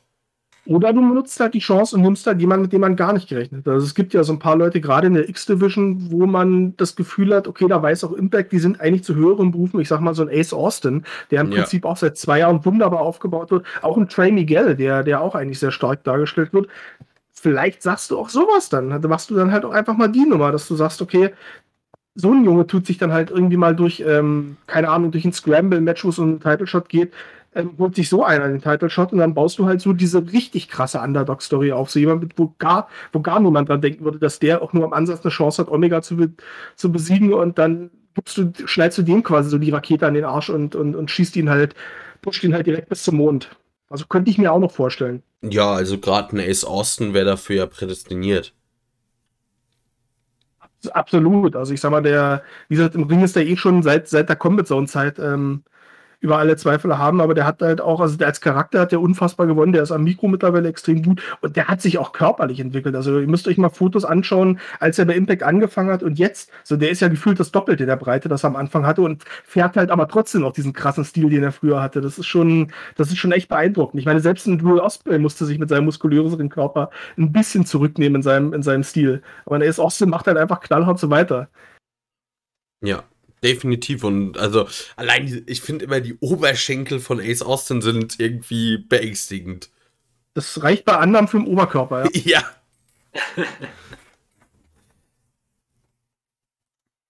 also ich, also ich würde mal sagen, äh, ich bin auch noch der Meinung, dass man nicht Jay White das Ding geben sollte, weil ich weiß nicht, das dann der Payoff würde halt weggehen und dann hast hast du schon Omega gehabt, der einmal deinen Roster quasi in gewisser Weise deklassiert hat, weil er hat äh, Rich Swan, naja gut, über den müssen wir jetzt eh nicht so reden, aber er hat Rich Swan besiegt, er hat Moose besiegt und Kellyanne. Und wenn dann sich den Titel erstmal noch einer von New Japan holt, der aber nicht so ein Draw ist wie Omega, um ihn dann wieder an einen äh, Impact Wrestler abzugeben, weiß ich nicht, ob Impact wirklich nur für ein paar Einschaltquoten das äh, Ganze mitgenommen hat. Kann ich mir auch nicht vorstellen. Was mir vielleicht noch mal ganz kurz, ich mach's jetzt, ich, ich wollte es eigentlich nicht erwähnen, aber ich mache es der Vollständigkeit halber, weil sonst bestimmt jemand sagen wird, wie konntet ihr das nicht erwähnen, dass Impact sich dann halt irgendwie, du hast einen perfekten Pay-Per-View und dann macht Impact halt das, was Impact dann gerne mal tut, nämlich zum Ende in sich doch noch mal ein Fauxpas erlauben und äh, ja, den Broadcast ein bisschen zu früh beenden, weil am Ende nach, also White ist ja debütiert und dann gab es halt noch, aber noch mal einen Eingriff. Finjuice sind ja auch bei den Pay-Per-View zurückgekommen. Da haben dann nach dem Main Event halt noch ähm, nach dem Main Event dann halt noch Jay White attackiert. Und das war aber leider gar nicht mehr zu sehen, weil die einfach zu früh den, den, den, den Stream oder den Pay-Per-View beendet haben. Müssen wir gucken, wie das jetzt bei, bei Impact dann selber bei der nächsten TV-Show aufgearbeitet wird, aber das war halt, weißt du, du sitzt dann da und ich meine, als lang, langjähriger Impact-Fan, der ich ja bin, denkst du schon so, oh Gott, die machen es doch nicht wirklich. Die werden doch jetzt nicht ernsthaft mal ein Pay-Per-View über die Bühne bringen, ohne dass es irgendwelche komischen Produktionsschwierigkeiten oder sonst was gibt. Also mit dem letzten, auf den letzten Metern, so wortwörtlich mit den letzten zehn Sekunden, hauen sie sich doch nochmal ein Ding rein. So, das war selbst für Impact-Verhältnisse ein bisschen viel Impact.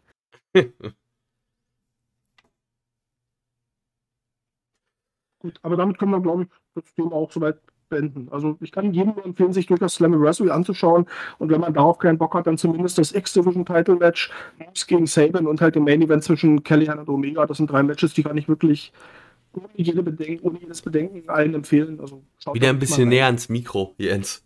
Ich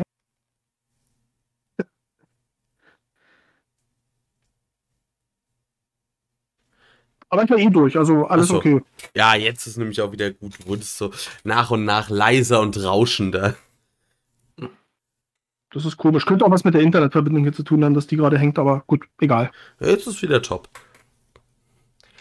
Gut, dann das letzte Thema würde ich auch einfach so ein bisschen offen halten. Also eigentlich ursprünglich ist es äh, halt geht es um Game Changer Wrestling, äh, ein bisschen um Nick Gage, um das Match gegen Matt Cardona, das auch immer noch ja ein Match gegen John Moxley, doch, ich würde mal sagen, in der Schwebe hängt.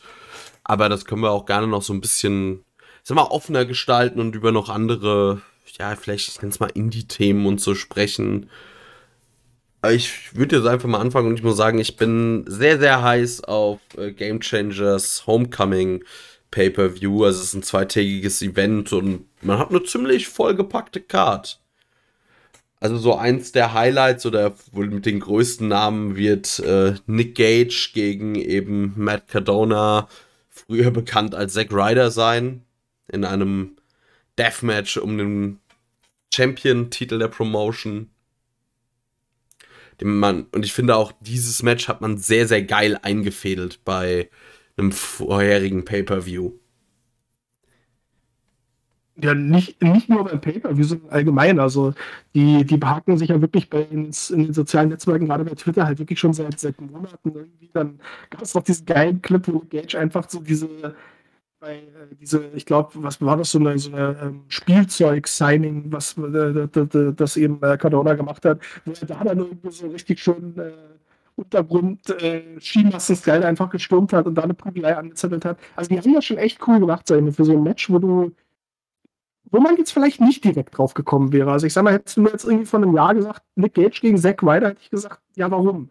Aber jetzt, wo ich weiß, dass es stattfindet, möchte ich es ja doch sehen. So, und das kann Game Changer ganz gut. Allgemein, glaube ich, ist das so, dieses Homecoming Weekend, ist das was, was man ähm, Leuten, die jetzt vielleicht sonst nicht Game Changer oder Independent Wrestling schauen und interessiert sind, kann man das wirklich mal empfehlen, weil ähm, da kriegst du halt so ein bisschen von allem, was diese Liga und auch Independent Wrestling im Jahr 2021 ausmacht, wirklich mit. Also du wirst halt deinen dein Deathmatch-Anteil haben, du kriegst halt irgendwie so die mit Nick Gage wahrscheinlich den größten Namen, den das Independent Wrestling aktuell zu bieten hat. Du hast ein paar du kriegst einen schönen Durchschnitt durch das Independent Wrestling, gute Techniker, gute Highflyer, du hast den typischen GCW Scramble wieder dabei, der, der, sicherlich relativ spektakulär wird. Also da kriegst du wirklich also an einem Wochenende mit zwei Shows halt alles geboten, was, so, was diese Liga eigentlich zu bieten hat. Was ich noch herausstellen möchte als Match ist, und das muss man sich einfach dazu zergehen lassen, Caesar Bononi, den ja auch die AEW-Zuschauer kennen aus dem Stable von, ähm, na, wie heißt er? Ryan Nick Nemeth? Ah ja, Ryan. Nicht Nick Nemeth ist Dolph Ziggler. ja, aber, aber Ryan ist doch nicht der Anführer. Der Anführer ist doch äh, äh, Peter Avalon. Avalon, genau, danke. Aus Sam Stable, der in einem Match antritt gegen Chris Dickinson. Und auch das ist wieder so ein Match, wo ich gesagt habe, wo ich vor einem, vor einem halben Jahr gesagt hätte, hä, warum? Aber jetzt, wo ich weiß, dass es stattfindet, möchte ich sehen, weil ich glaube, das ist ein Match, das könnte für Caesar Benoni wahnsinnig unangenehm werden. weil Caesar Benoni, finde ich, hat immer so einen Stil, also der wrestelt immer, das habe ich irgendwie vorhin noch bei Twitter gelesen, ich finde, das passt sehr gut. Der wrestelt immer so, als würde er sich eigentlich über Wrestling lustig machen wollen. Und dann hast du als Gegner Chris Dickinson. Wer Chris Dickinson nicht kennt, der soll den mal googeln. Das ist einfach ein großer, sehr muskulöser, sehr stiff wrestlender Glatzkopf, irgendwie der gar keinen Spaß versteht. deswegen sage ich, das könnte ich, das, das könnte wirklich bitter für, für Caesar Bononi werden. Das Match und genau deswegen möchte ich sehen. Ja, also Dickinson ist so, also für, ich sag mal, Indie-Verhältnisse ist das schon wirklich ein ordentlicher Big Guy. Der so auch kannte, und zwar richtig. Ja.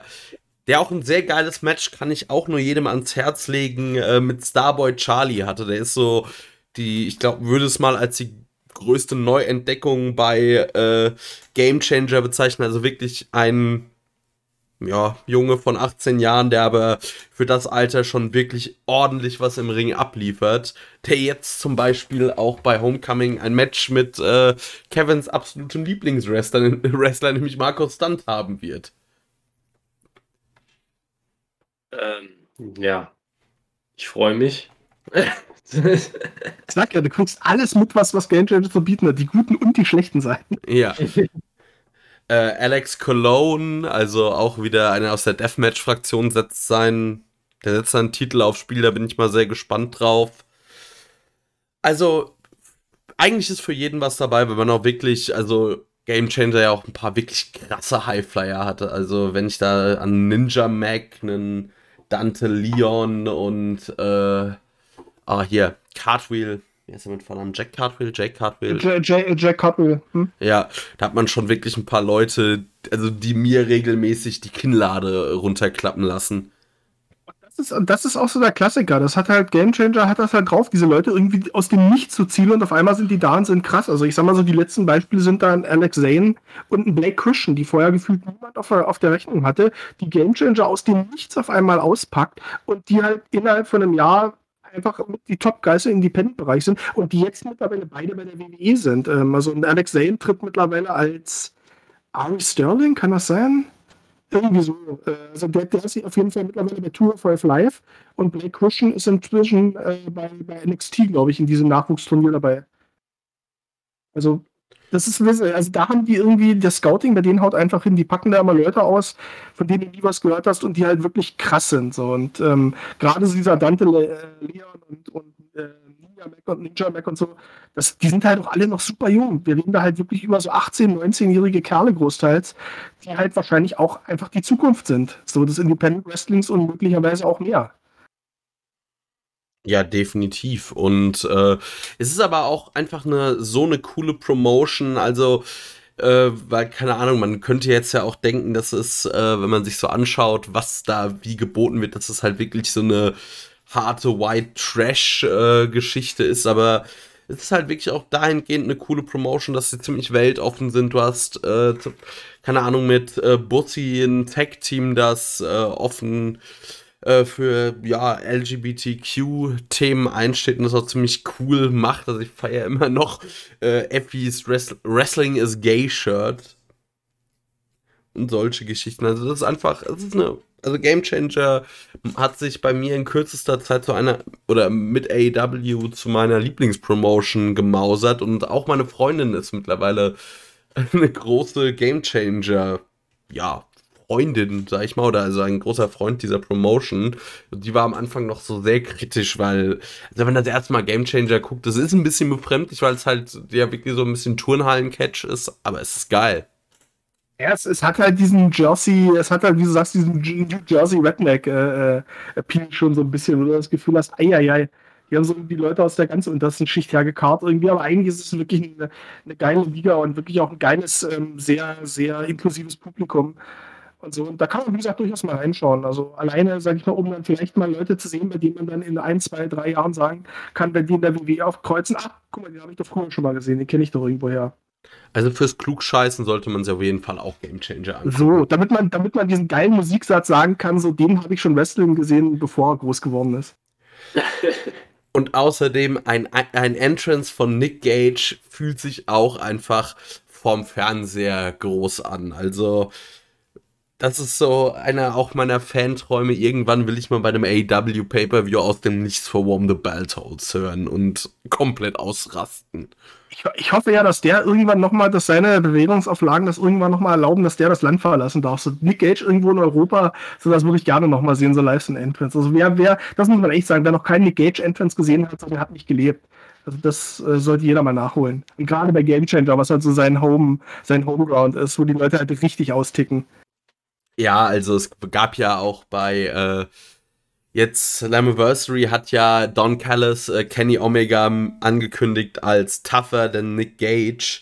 Und äh, natürlich gab es dann, dann irgendwie direkt Gerüchte und Game Changer hat das natürlich auch direkt auf Social Media verbreitet. Aber ich glaube einfach, dieses Match kann man nicht äh, stattfinden lassen, weil Kenny Omega wird sich nicht für Nick Gage hinlegen und Game Changer wird es aber auch nicht zulassen, dass Nick Gage bei, bei Homecoming verliert, weil die die Gefahr, glaube ich, laufen, dass diese Crowd dir einfach äh, die Hütte auseinander nimmt und Kenny Omega anzündet. Ja, aber mein Gott, zur Not lässt er halt Ohio 44 oder so äh, äh nochmal eingreifen, irgendwie ruiniert das Match und dann, dann wird halt irgendwie aus ein Match Ricky Shane Page und Atticus Koga gegen gegen Nick Gage und Kenny Omega, die nochmal zusammenarbeiten. Also das kannst du schon machen. Also, ja. aber sag klar, also, aber das zeigt, glaube ich, auch schon, was für ein äh, kulturelles Phänomen Nick Gage einfach im Wrestling geworden ist, dass dann halt ein Don Callis sich dann doch diesen Moment nimmt und halt einfach Kenny Omega bei Slammiversary, was ja einer der Top 4 Pay-Per-Views von Impact ist, halt einfach als tougher than Nick Gage ähm, ankündigt. So. Das, das, das sagt ja auch viel aus und man muss ja auch dazu sagen, für den zweiten Tag von Homecoming wurde noch kein Main-Event angekündigt. Also mal gucken, vielleicht kriegen wir Nick Gage gegen Omega oder wir kriegen dort schon Nick Gage gegen äh, Ambrose, äh, gegen Moxley. Das wäre auch krass, weil das ist ja, das hängt ja auch noch in der Schwebe. So, wir hatten mehrere Konfrontationen der beiden, aber dann war es erstmal still. Also das wäre, ey, auf, wenn dann auf einmal so aus dem Nichts Moxley gegen Gage. Oh, oh, oh. Ja, wäre krass. Also deswegen sage ich, das ist, wird, glaube ich, so ein Doppelheader, den, den, kann man, den kann man durchaus mitnehmen. Ich glaube, der kostet, ich glaube, wenn man das komplette Wochenende kauft bei Fight TV, kostet, glaube ich, 20 Dollar oder so. Also ist nicht ist, teuer. Kann man, kann man sich gönnen. Ja, Kevin war etwas schweigsam. Ja, gut. Äh, ich habe natürlich. Schon. Bitte? Ich, ich sag, du bestellst nebenbei schon den Pay-Per-View gerade. ja, also, wie gesagt, ich, äh, ich bin bei Game Changer äh, nicht so richtig im Bilde. Deswegen, also, ich muss auch zu meinem, äh, ich muss auch zu meinem ja, wie soll man sagen, ich muss auch eingestehen, ich habe noch nie eine Nick Gage Entrance gesehen, weder bei Game Changer noch irgendwo anders. Es wird Zeit, dass ich würde einfach ja. sagen, wir, ich, wir verpflichten dich jetzt einfach dazu, das zu gucken, weil dann können wir auch einfach eine Game Changer Review mal machen ich hätte das ja auch gerne, dass das irgendwie in eurer Community so ein bisschen vielleicht so ein Running Gag wird, dass, das, dass da wirklich so, so aus der Community krasser Druck ausgeübt wird, dass so bei jeder, bei jedem pa äh, Podcast, den ihr veröffentlicht, dass dann Leute schreiben, so hat eigentlich Kevin mittlerweile eine Gage Entrance gesehen. Ja. Ich möchte, dass sich das so, dass sich das so verselbstständigt, dass Kevin keine gute Minute mehr hat. Also das mit Markus Stunt hat ja gut funktioniert, also machen wir das. Ist das jetzt der nächste Auftrag an alle Hörer? Unsere kleine Ten-Count-Army macht Kevin mal ein bisschen Druck, der muss sich mal ein paar, der muss sich mal ein bisschen äh, mit in Game Changer rein, reinschaffen und sich eine Gage Entrance anschauen. Und auch der Aufruf an unsere Hörer, guckt euch wirklich mal Game Changer an. Das ist vielleicht gewöhnungsbedürftig, aber es ist wirklich es wert.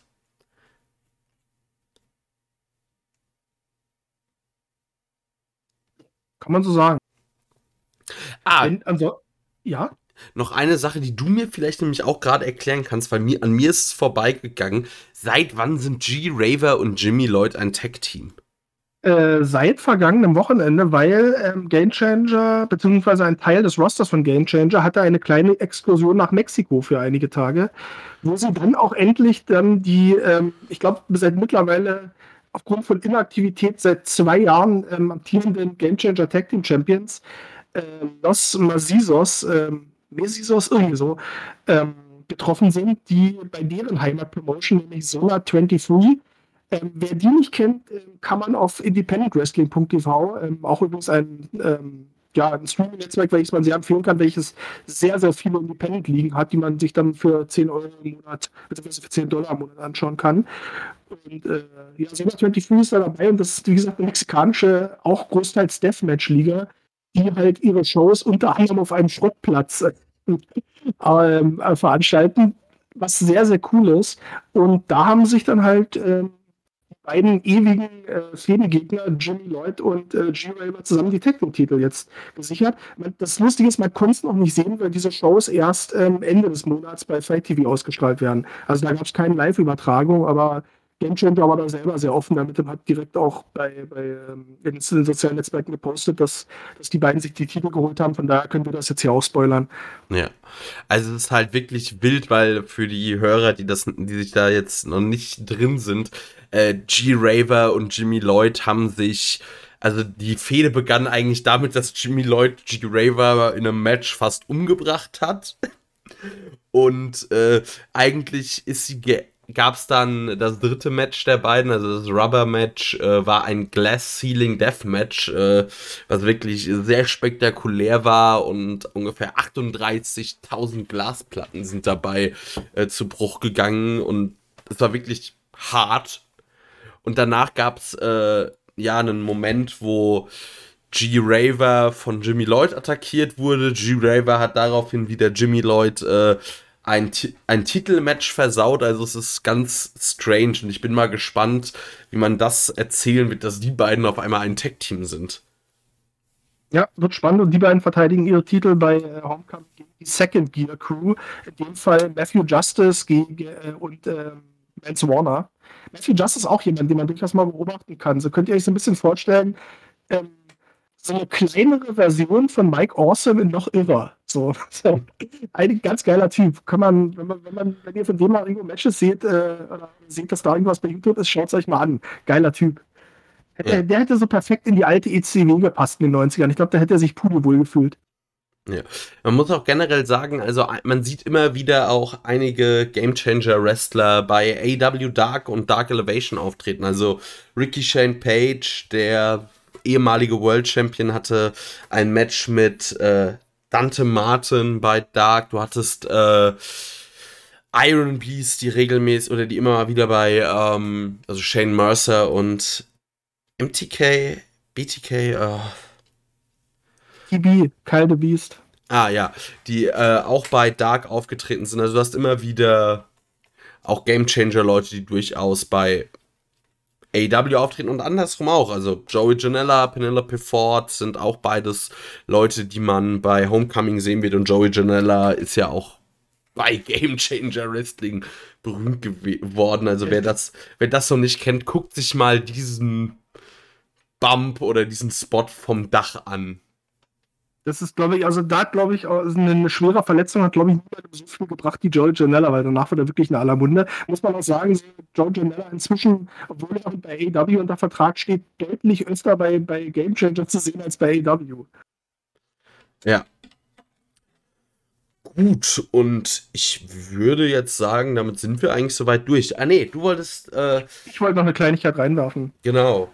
Und zwar, äh, weil das ein Liga ist, die auch sonst wenig Beachtung findet, die aber äh, mehr Beachtung verdient hätte, nämlich Major League Wrestling MLW. Bei dem startet jetzt, ähm, ich weiß nicht, wann der Podcast veröffentlicht wird, aber von uns aus sehen ist es jetzt dieses Wochenende am 24. Juli mit Battle Riot, was quasi der Royal Rumble von äh, Major League Wrestling ist. Und die Show wird auch kostenfrei, auch in Deutschland, bei YouTube gestreamt. Ich glaube, zu einer sehr späten Zeit, ich glaube in der Nacht von Samstag auf Sonntag um 4 Uhr. Und das kann ich jedem empfehlen, durchaus mal reinzuschauen, weil Major League Wrestling hat ein sehr cooles Konzept jetzt für die neue Staffel entwickelt. Denn ein. Ähm, denn ähm, in der letzten, bei den letzten Shows der letzten Staffel ist jemand äh, aufgetaucht, debütiert, den vielleicht noch findige Lucha Underground-Zuschauer kennen, als Dario Coeto und hat äh, ein neues Brand angekündigt namens Azteca Underground. Und da unter diesem Motto wird dann auch die kommende MLW-Staffel stehen, nämlich MLW gegen Azteca Underground. Da gab es jetzt auch in den Monaten, wo AW, äh, AW sag ich schon, wo MLW Pause gemacht hat, gab es auch einen kleinen Draft, wo sie ihre so teilweise ihr Roster zusammen gedraftet haben. Da hat MLW unter anderem Davey Richards zurückgeholt, der jetzt wieder, der jetzt wieder wrestelt. Ähm, Azteca Underground hat sich dann halt äh, die Parks geholt und ähm, Artist, den man auch noch von früher von Lucha Underground kennt. Also das wird ganz, ganz spannend und da kann ich auch empfehlen, mal gerade für gratis da mal reinzuschauen. Und das Battle Royale Match, wir wissen, dass alle Rumble-Matches machen immer Spaß und das wird hier auch kein Unterschied sein. Kann man mal reinschauen. Ja, MLW ist, glaube ich, Kevin mehr der Ansprechpartner bisher für gewesen als ich, aber ich werde auch auf jeden Fall mal reinschauen. Ja, also ich habe nur in der Vergangenheit mal ausgewählte Ausgaben und Matches mir angeschaut, vor allem weil ich äh, Jacob Fatou sehr cool finde. Ähm, das war auch jemand, bei dem ich mir immer mal gedacht habe, dass das eigentlich jemand wäre, den, der auch perfekt zu AEW passen würde. Äh, hat dann seinen Vertrag sehr, sehr langfristig ver äh, verlängert. Von daher ähm, hat sich das dann für mich auch schnell erledigt gehabt. Aber ich finde ihn sehr, sehr cool. Äh, er ist sehr gut im Ring. Ähm, und der hat eine Wahnsinnszukunft, da bin ich mir sicher. Und nicht nur er, also MLW hat generell echt ein geiles Roster. Alles, was ich bislang gesehen habe, fand ich echt cool. Da lag es eher auch teilweise ein bisschen mehr an der Zeit, dass ich da, dass ich das nicht so ausführlich äh, verfolgt habe. Aber kann ich eigentlich nur jedem empfehlen, der da mal reinschauen möchte. Wie Jens gesagt hat, es ist kostenlos, schaut rein, überzeugt euch selbst und äh, wenn es euch gefällt, dann bleibt am Ball.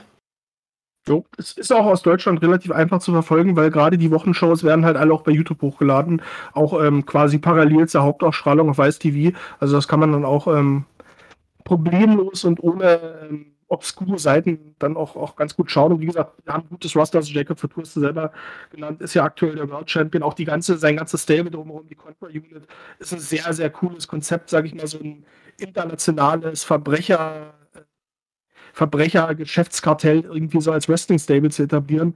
Das ist eigentlich eine sehr, sehr coole Idee. Haben auch allgemein, wie gesagt, sehr talentierte Leute. Calvin Tankman haben sie verpflichtet. Also, das ist so ein sehr Schwarzer, der halt äh, auf der einen Seite halt krasse, krasse, die krassen krass, Kraftaktionen kann, aber trotzdem auch sehr, sehr athletisch ist. So ein bisschen, so ein bisschen so eine, so, für mich so ein bisschen so eine Weiterentwicklung von dem, ach, ähm, der jetzt gerade bei der WWE ist, Uya Nation hieß der früher. Wie heißt denn der jetzt bei der WWE? Der hat jetzt auch irgendeinen Titel gehalten. Apollo. Apollo, Apollo Crews. Apollo ja. Crews, genau. Genau. Da geht es in die, in die Richtung, geht das quasi so ein bisschen, was der macht. Also haben wirklich mal sehr, sehr spannende Leute, wo man sich äh, für die Zukunft auch einiges erwarten kann. Ja, Tankman, den kannte man ja auch noch, oder kennt man auch, wenn man Game Changer geguckt hat. Ja, natürlich. Gut, ich glaube, aber damit sind wir durch für heute, oder? Also ich habe nichts mehr. Ich hätte jetzt auch nichts mehr. Ähm, wie gesagt, also nochmal an alle Leute, die sich die jetzt hier die Money in the Bank Review vermisst haben. Ähm, wir konnten da jetzt nicht groß was zu sagen. Wir hätten uns irgendwas ausdenken können, irgendwie äh, uns bei irgendwelchen diversen Seiten die äh, Ausgänge durchlesen und darüber reden können. Aber es macht am Ende halt keinen großen Sinn, da was zu kritisieren, wenn wir es nicht selber geschaut haben. Da bringen wir uns selber nur ähm, am Ende in Teufelsküche, wenn irgendjemand sagt, ja, ich sehe das aber ganz anders, wir können ja gar nicht dagegen argumentieren. Ähm, und in, in Zukunft, falls ihr äh, zu solchen Pay-per-Views Themenvorschläge habt, dann, äh, ich glaube, da spreche ich auch für Keanu mit, ähm, wäre ich persönlich dankbar, wenn ihr die Vorschläge ein bisschen spezifischer macht. Eine ganze Money in the Bank Review, das hätte, wenn wir die jetzt noch gestartet hätten, da hätten wir jetzt hier einen Community Podcast bestimmt noch mal gute anderthalb bis zwei Stunden Minimum, eher länger dranhängen können. Ähm, deswegen, wenn ihr wollt, dass wir über ein bestimmtes Match, über ein bestimmtes Segment, über einen Sieger oder Verlierer eines Matches, eine Booking-Entscheidung oder was auch immer sprechen, dann schreibt es als gesondertes Thema in die Abstimmung, dann ist die Wahrscheinlichkeit auch viel, viel größer, dass wir darüber reden, dass wir es uns angucken. Um, ja, von daher das nochmal von meiner Seite, aber wir sind auch dankbar für jeden Themenvorschlag, der irgendwie umsetzbar ist. Ja, also man muss halt einfach sagen, so die regelmäßigen Hörer werden es ja wissen, wie, wir brauchen irgendwie für eine äh, Dynamite-Episode schon, je nachdem, was da passiert, gut und gerne eine anderthalb Stunden. Äh, Wenn es vo eine vollgepackte Card ist, äh, wie bei unserer Double or Nothing Review mit dem lieben Jens, wurden es auch mal schon mal dreieinhalb Stunden. Äh, deshalb ist das eher kritisch in diesem Community-Podcast, weil es soll ja eigentlich auch um so ein bisschen verschiedene Themen geben und dann wird es irgendwie, keine Ahnung, dann machen wir hier Monumental-Podcasts die ganze Zeit ja. mit irgendwie vier, fünf Stunden Laufzeit. Und, und, sind wir, und sind wir auch mal ehrlich, ich sag mal, die, also ich, ich möchte mal behaupten, auch in der deutschen Wrestling-Podcast-Landschaft hat man die WWE Pay-Per-Views schon sehr gut abgedeckt. Also, wenn man, also ich habe selber gesagt, Schwitzkasten macht, also man kann auch mal vielleicht nochmal einen, einen Querverweis machen zu unseren Kollegen vom Wrestling Talk Radio, wo Kian und ich ja auch schon zu Gast waren, sag ich mal, die machen auch, die, die besprechen eigentlich auch jeden WWE Pay-Per-View, also da wird man auch fündig. Ja, also auf jeden Fall Wrestling Talk Radio, auch immer nochmal eine Hörempfehlung an die Leute, die es nicht kennen. Jens und ich waren da auch für eine Game, genau, für eine Game Changer Review zu Gast. Ähm, Was für ein Zufall. Ja, es war ja auch meine, war tatsächlich meine erste Game Changer Show, die ich gesehen hatte. Zwei Monate später äh, drückt jedem eine Kassette ans Ohr, guckt dir Game Changer Wrestling an. Also, ja. Deshalb, da gibt's einige wirklich kompetente Leute. Es und natürlich gibt es gibt ja viele Podcasts und es gibt ja auch die großen, die jetzt man äh, bei Gott nicht nennen muss, die eh jeder kennt. Aber ja, in diesem Sinne sind wir durch. Äh, vielen lieben Dank, Jens, dass du uns mal wieder begleitet hast, mal wieder mitgemacht hast. Das war sehr, sehr cool. Wir haben dich wirklich immer gerne zu Gast. Und ja, in, damit sind wir eigentlich raus, aber ich überlasse gerne euch die Schlussworte. Ja, dann sage ich mal ganz kurz vielen Dank, dass ich dabei sein durfte. Macht jedes Mal ähm, viel Spaß und ja, ansonsten, ähm, das kann man nie oft genug sagen. Ähm, teilt das hier, wenn der Podcast online geht. Ähm, teilt vor allem eure Meinung mit uns, weil das ist tatsächlich das, wovon ähm, ich glaube, das sagt jeder Podcast oder Content Creator, man wovon so ein so ein Projekt am meisten lobt, ist halt einfach direktes Feedback auch der Hörer. Also schreibt ruhig was zur Show oder beziehungsweise zum, äh, zum, zum, ähm, zum Podcast als solchen. Äh, sagt uns, wenn wir Blödsinn geredet haben, ist auch völlig legitim. Aber interagiert, interagiert gerne mit uns. Und ansonsten, ja, noch einen schönen Abend, Mittag, Morgen, je nachdem, wann ihr euch das hier reinzieht. Und vielleicht bis bald dann auch von meiner Seite. Hoffentlich. Ja, ich kann mich darauf nur an, auch nur anschließen. Es ist immer wieder schön, dich hier zu haben, Jens. Und nochmal alle Leute da draußen. Ähm, ich weiß, dieser Aufruf geht immer ein bisschen unter, weil es meistens am Ende des Podcasts ist und weil wir das auch oft in den, in den Beiträgen irgendwo mitten im Text oder in einem ellenlangen Text schreiben. Aber meldet euch. Wenn ihr das hier hört, wenn es euch gefallen hat, dann werdet ihr kein Problem haben, auch hier mit uns zu diskutieren, mit uns über Wrestling zu quatschen. Wir werden euch definitiv nicht anspringen, wir werden euch definitiv nicht, äh, ja, wie, wie, Nick, wie äh, Keanu immer wieder gerne sagt, mit äh, Neonröhren verprügeln oder ähnliches. Wir möchten mit euch einfach über Wrestling reden, also meldet euch verdammt. Auf jeden Fall. Und auch so meldet euch auch mit positiven, negativen Feedback, wie der Jens das schon gesagt hat. Und fordert Kevin auf, äh, dass er sich doch mal bitte eine Gage Entrance anguckt. Und jetzt habe ich mir. Hat, hat, hat, Kevin auch Twitter? Vielleicht können wir das auch nochmal nennen. Nee, Kevin hat kein Twitter. Leider. Eine Adresse. Gibt es irgendwas, wo wir noch erreichbar sein? Seine Adresse, dass man, dass man ihm Postkarten schicken kann oder so. ich kenne den. Äh. Auf Facebook könnte er ihm auch schreiben. Und alle, die in der World Wrestling Fanbase sind, können ja dann auch äh, ihn dazu bombardieren. Auf unserer Facebook-Seite, da, da, liest er auch, wenn man ihn, wenn man da die Seite zuspammt, macht das ruhig. Ja, ruhig auch mehrmals. Also muss ihn nur einmal und dann sagen, reicht sondern ihr könnt auch ruhig auch täglich mehrmals, also kein Thema. Immer Kevin auffordern, alles gut. Auch wenn er dann irgendwie schreibt, ihr sollt das lassen, nein. Und wenn er euch aus irgendwelchen Gründen blockt, entblocke ich euch wieder. Also macht hört nicht auf ihn, hört auf uns. ja, genau, wir sind ja auch hier die Mehrzahl. Äh, gut, in diesem Sinne, liebe Hörer, es war, es war mir ein Fest. Es war, glaube ich, den anderen beiden auch ein Fest. Danke fürs bis hierhin hören.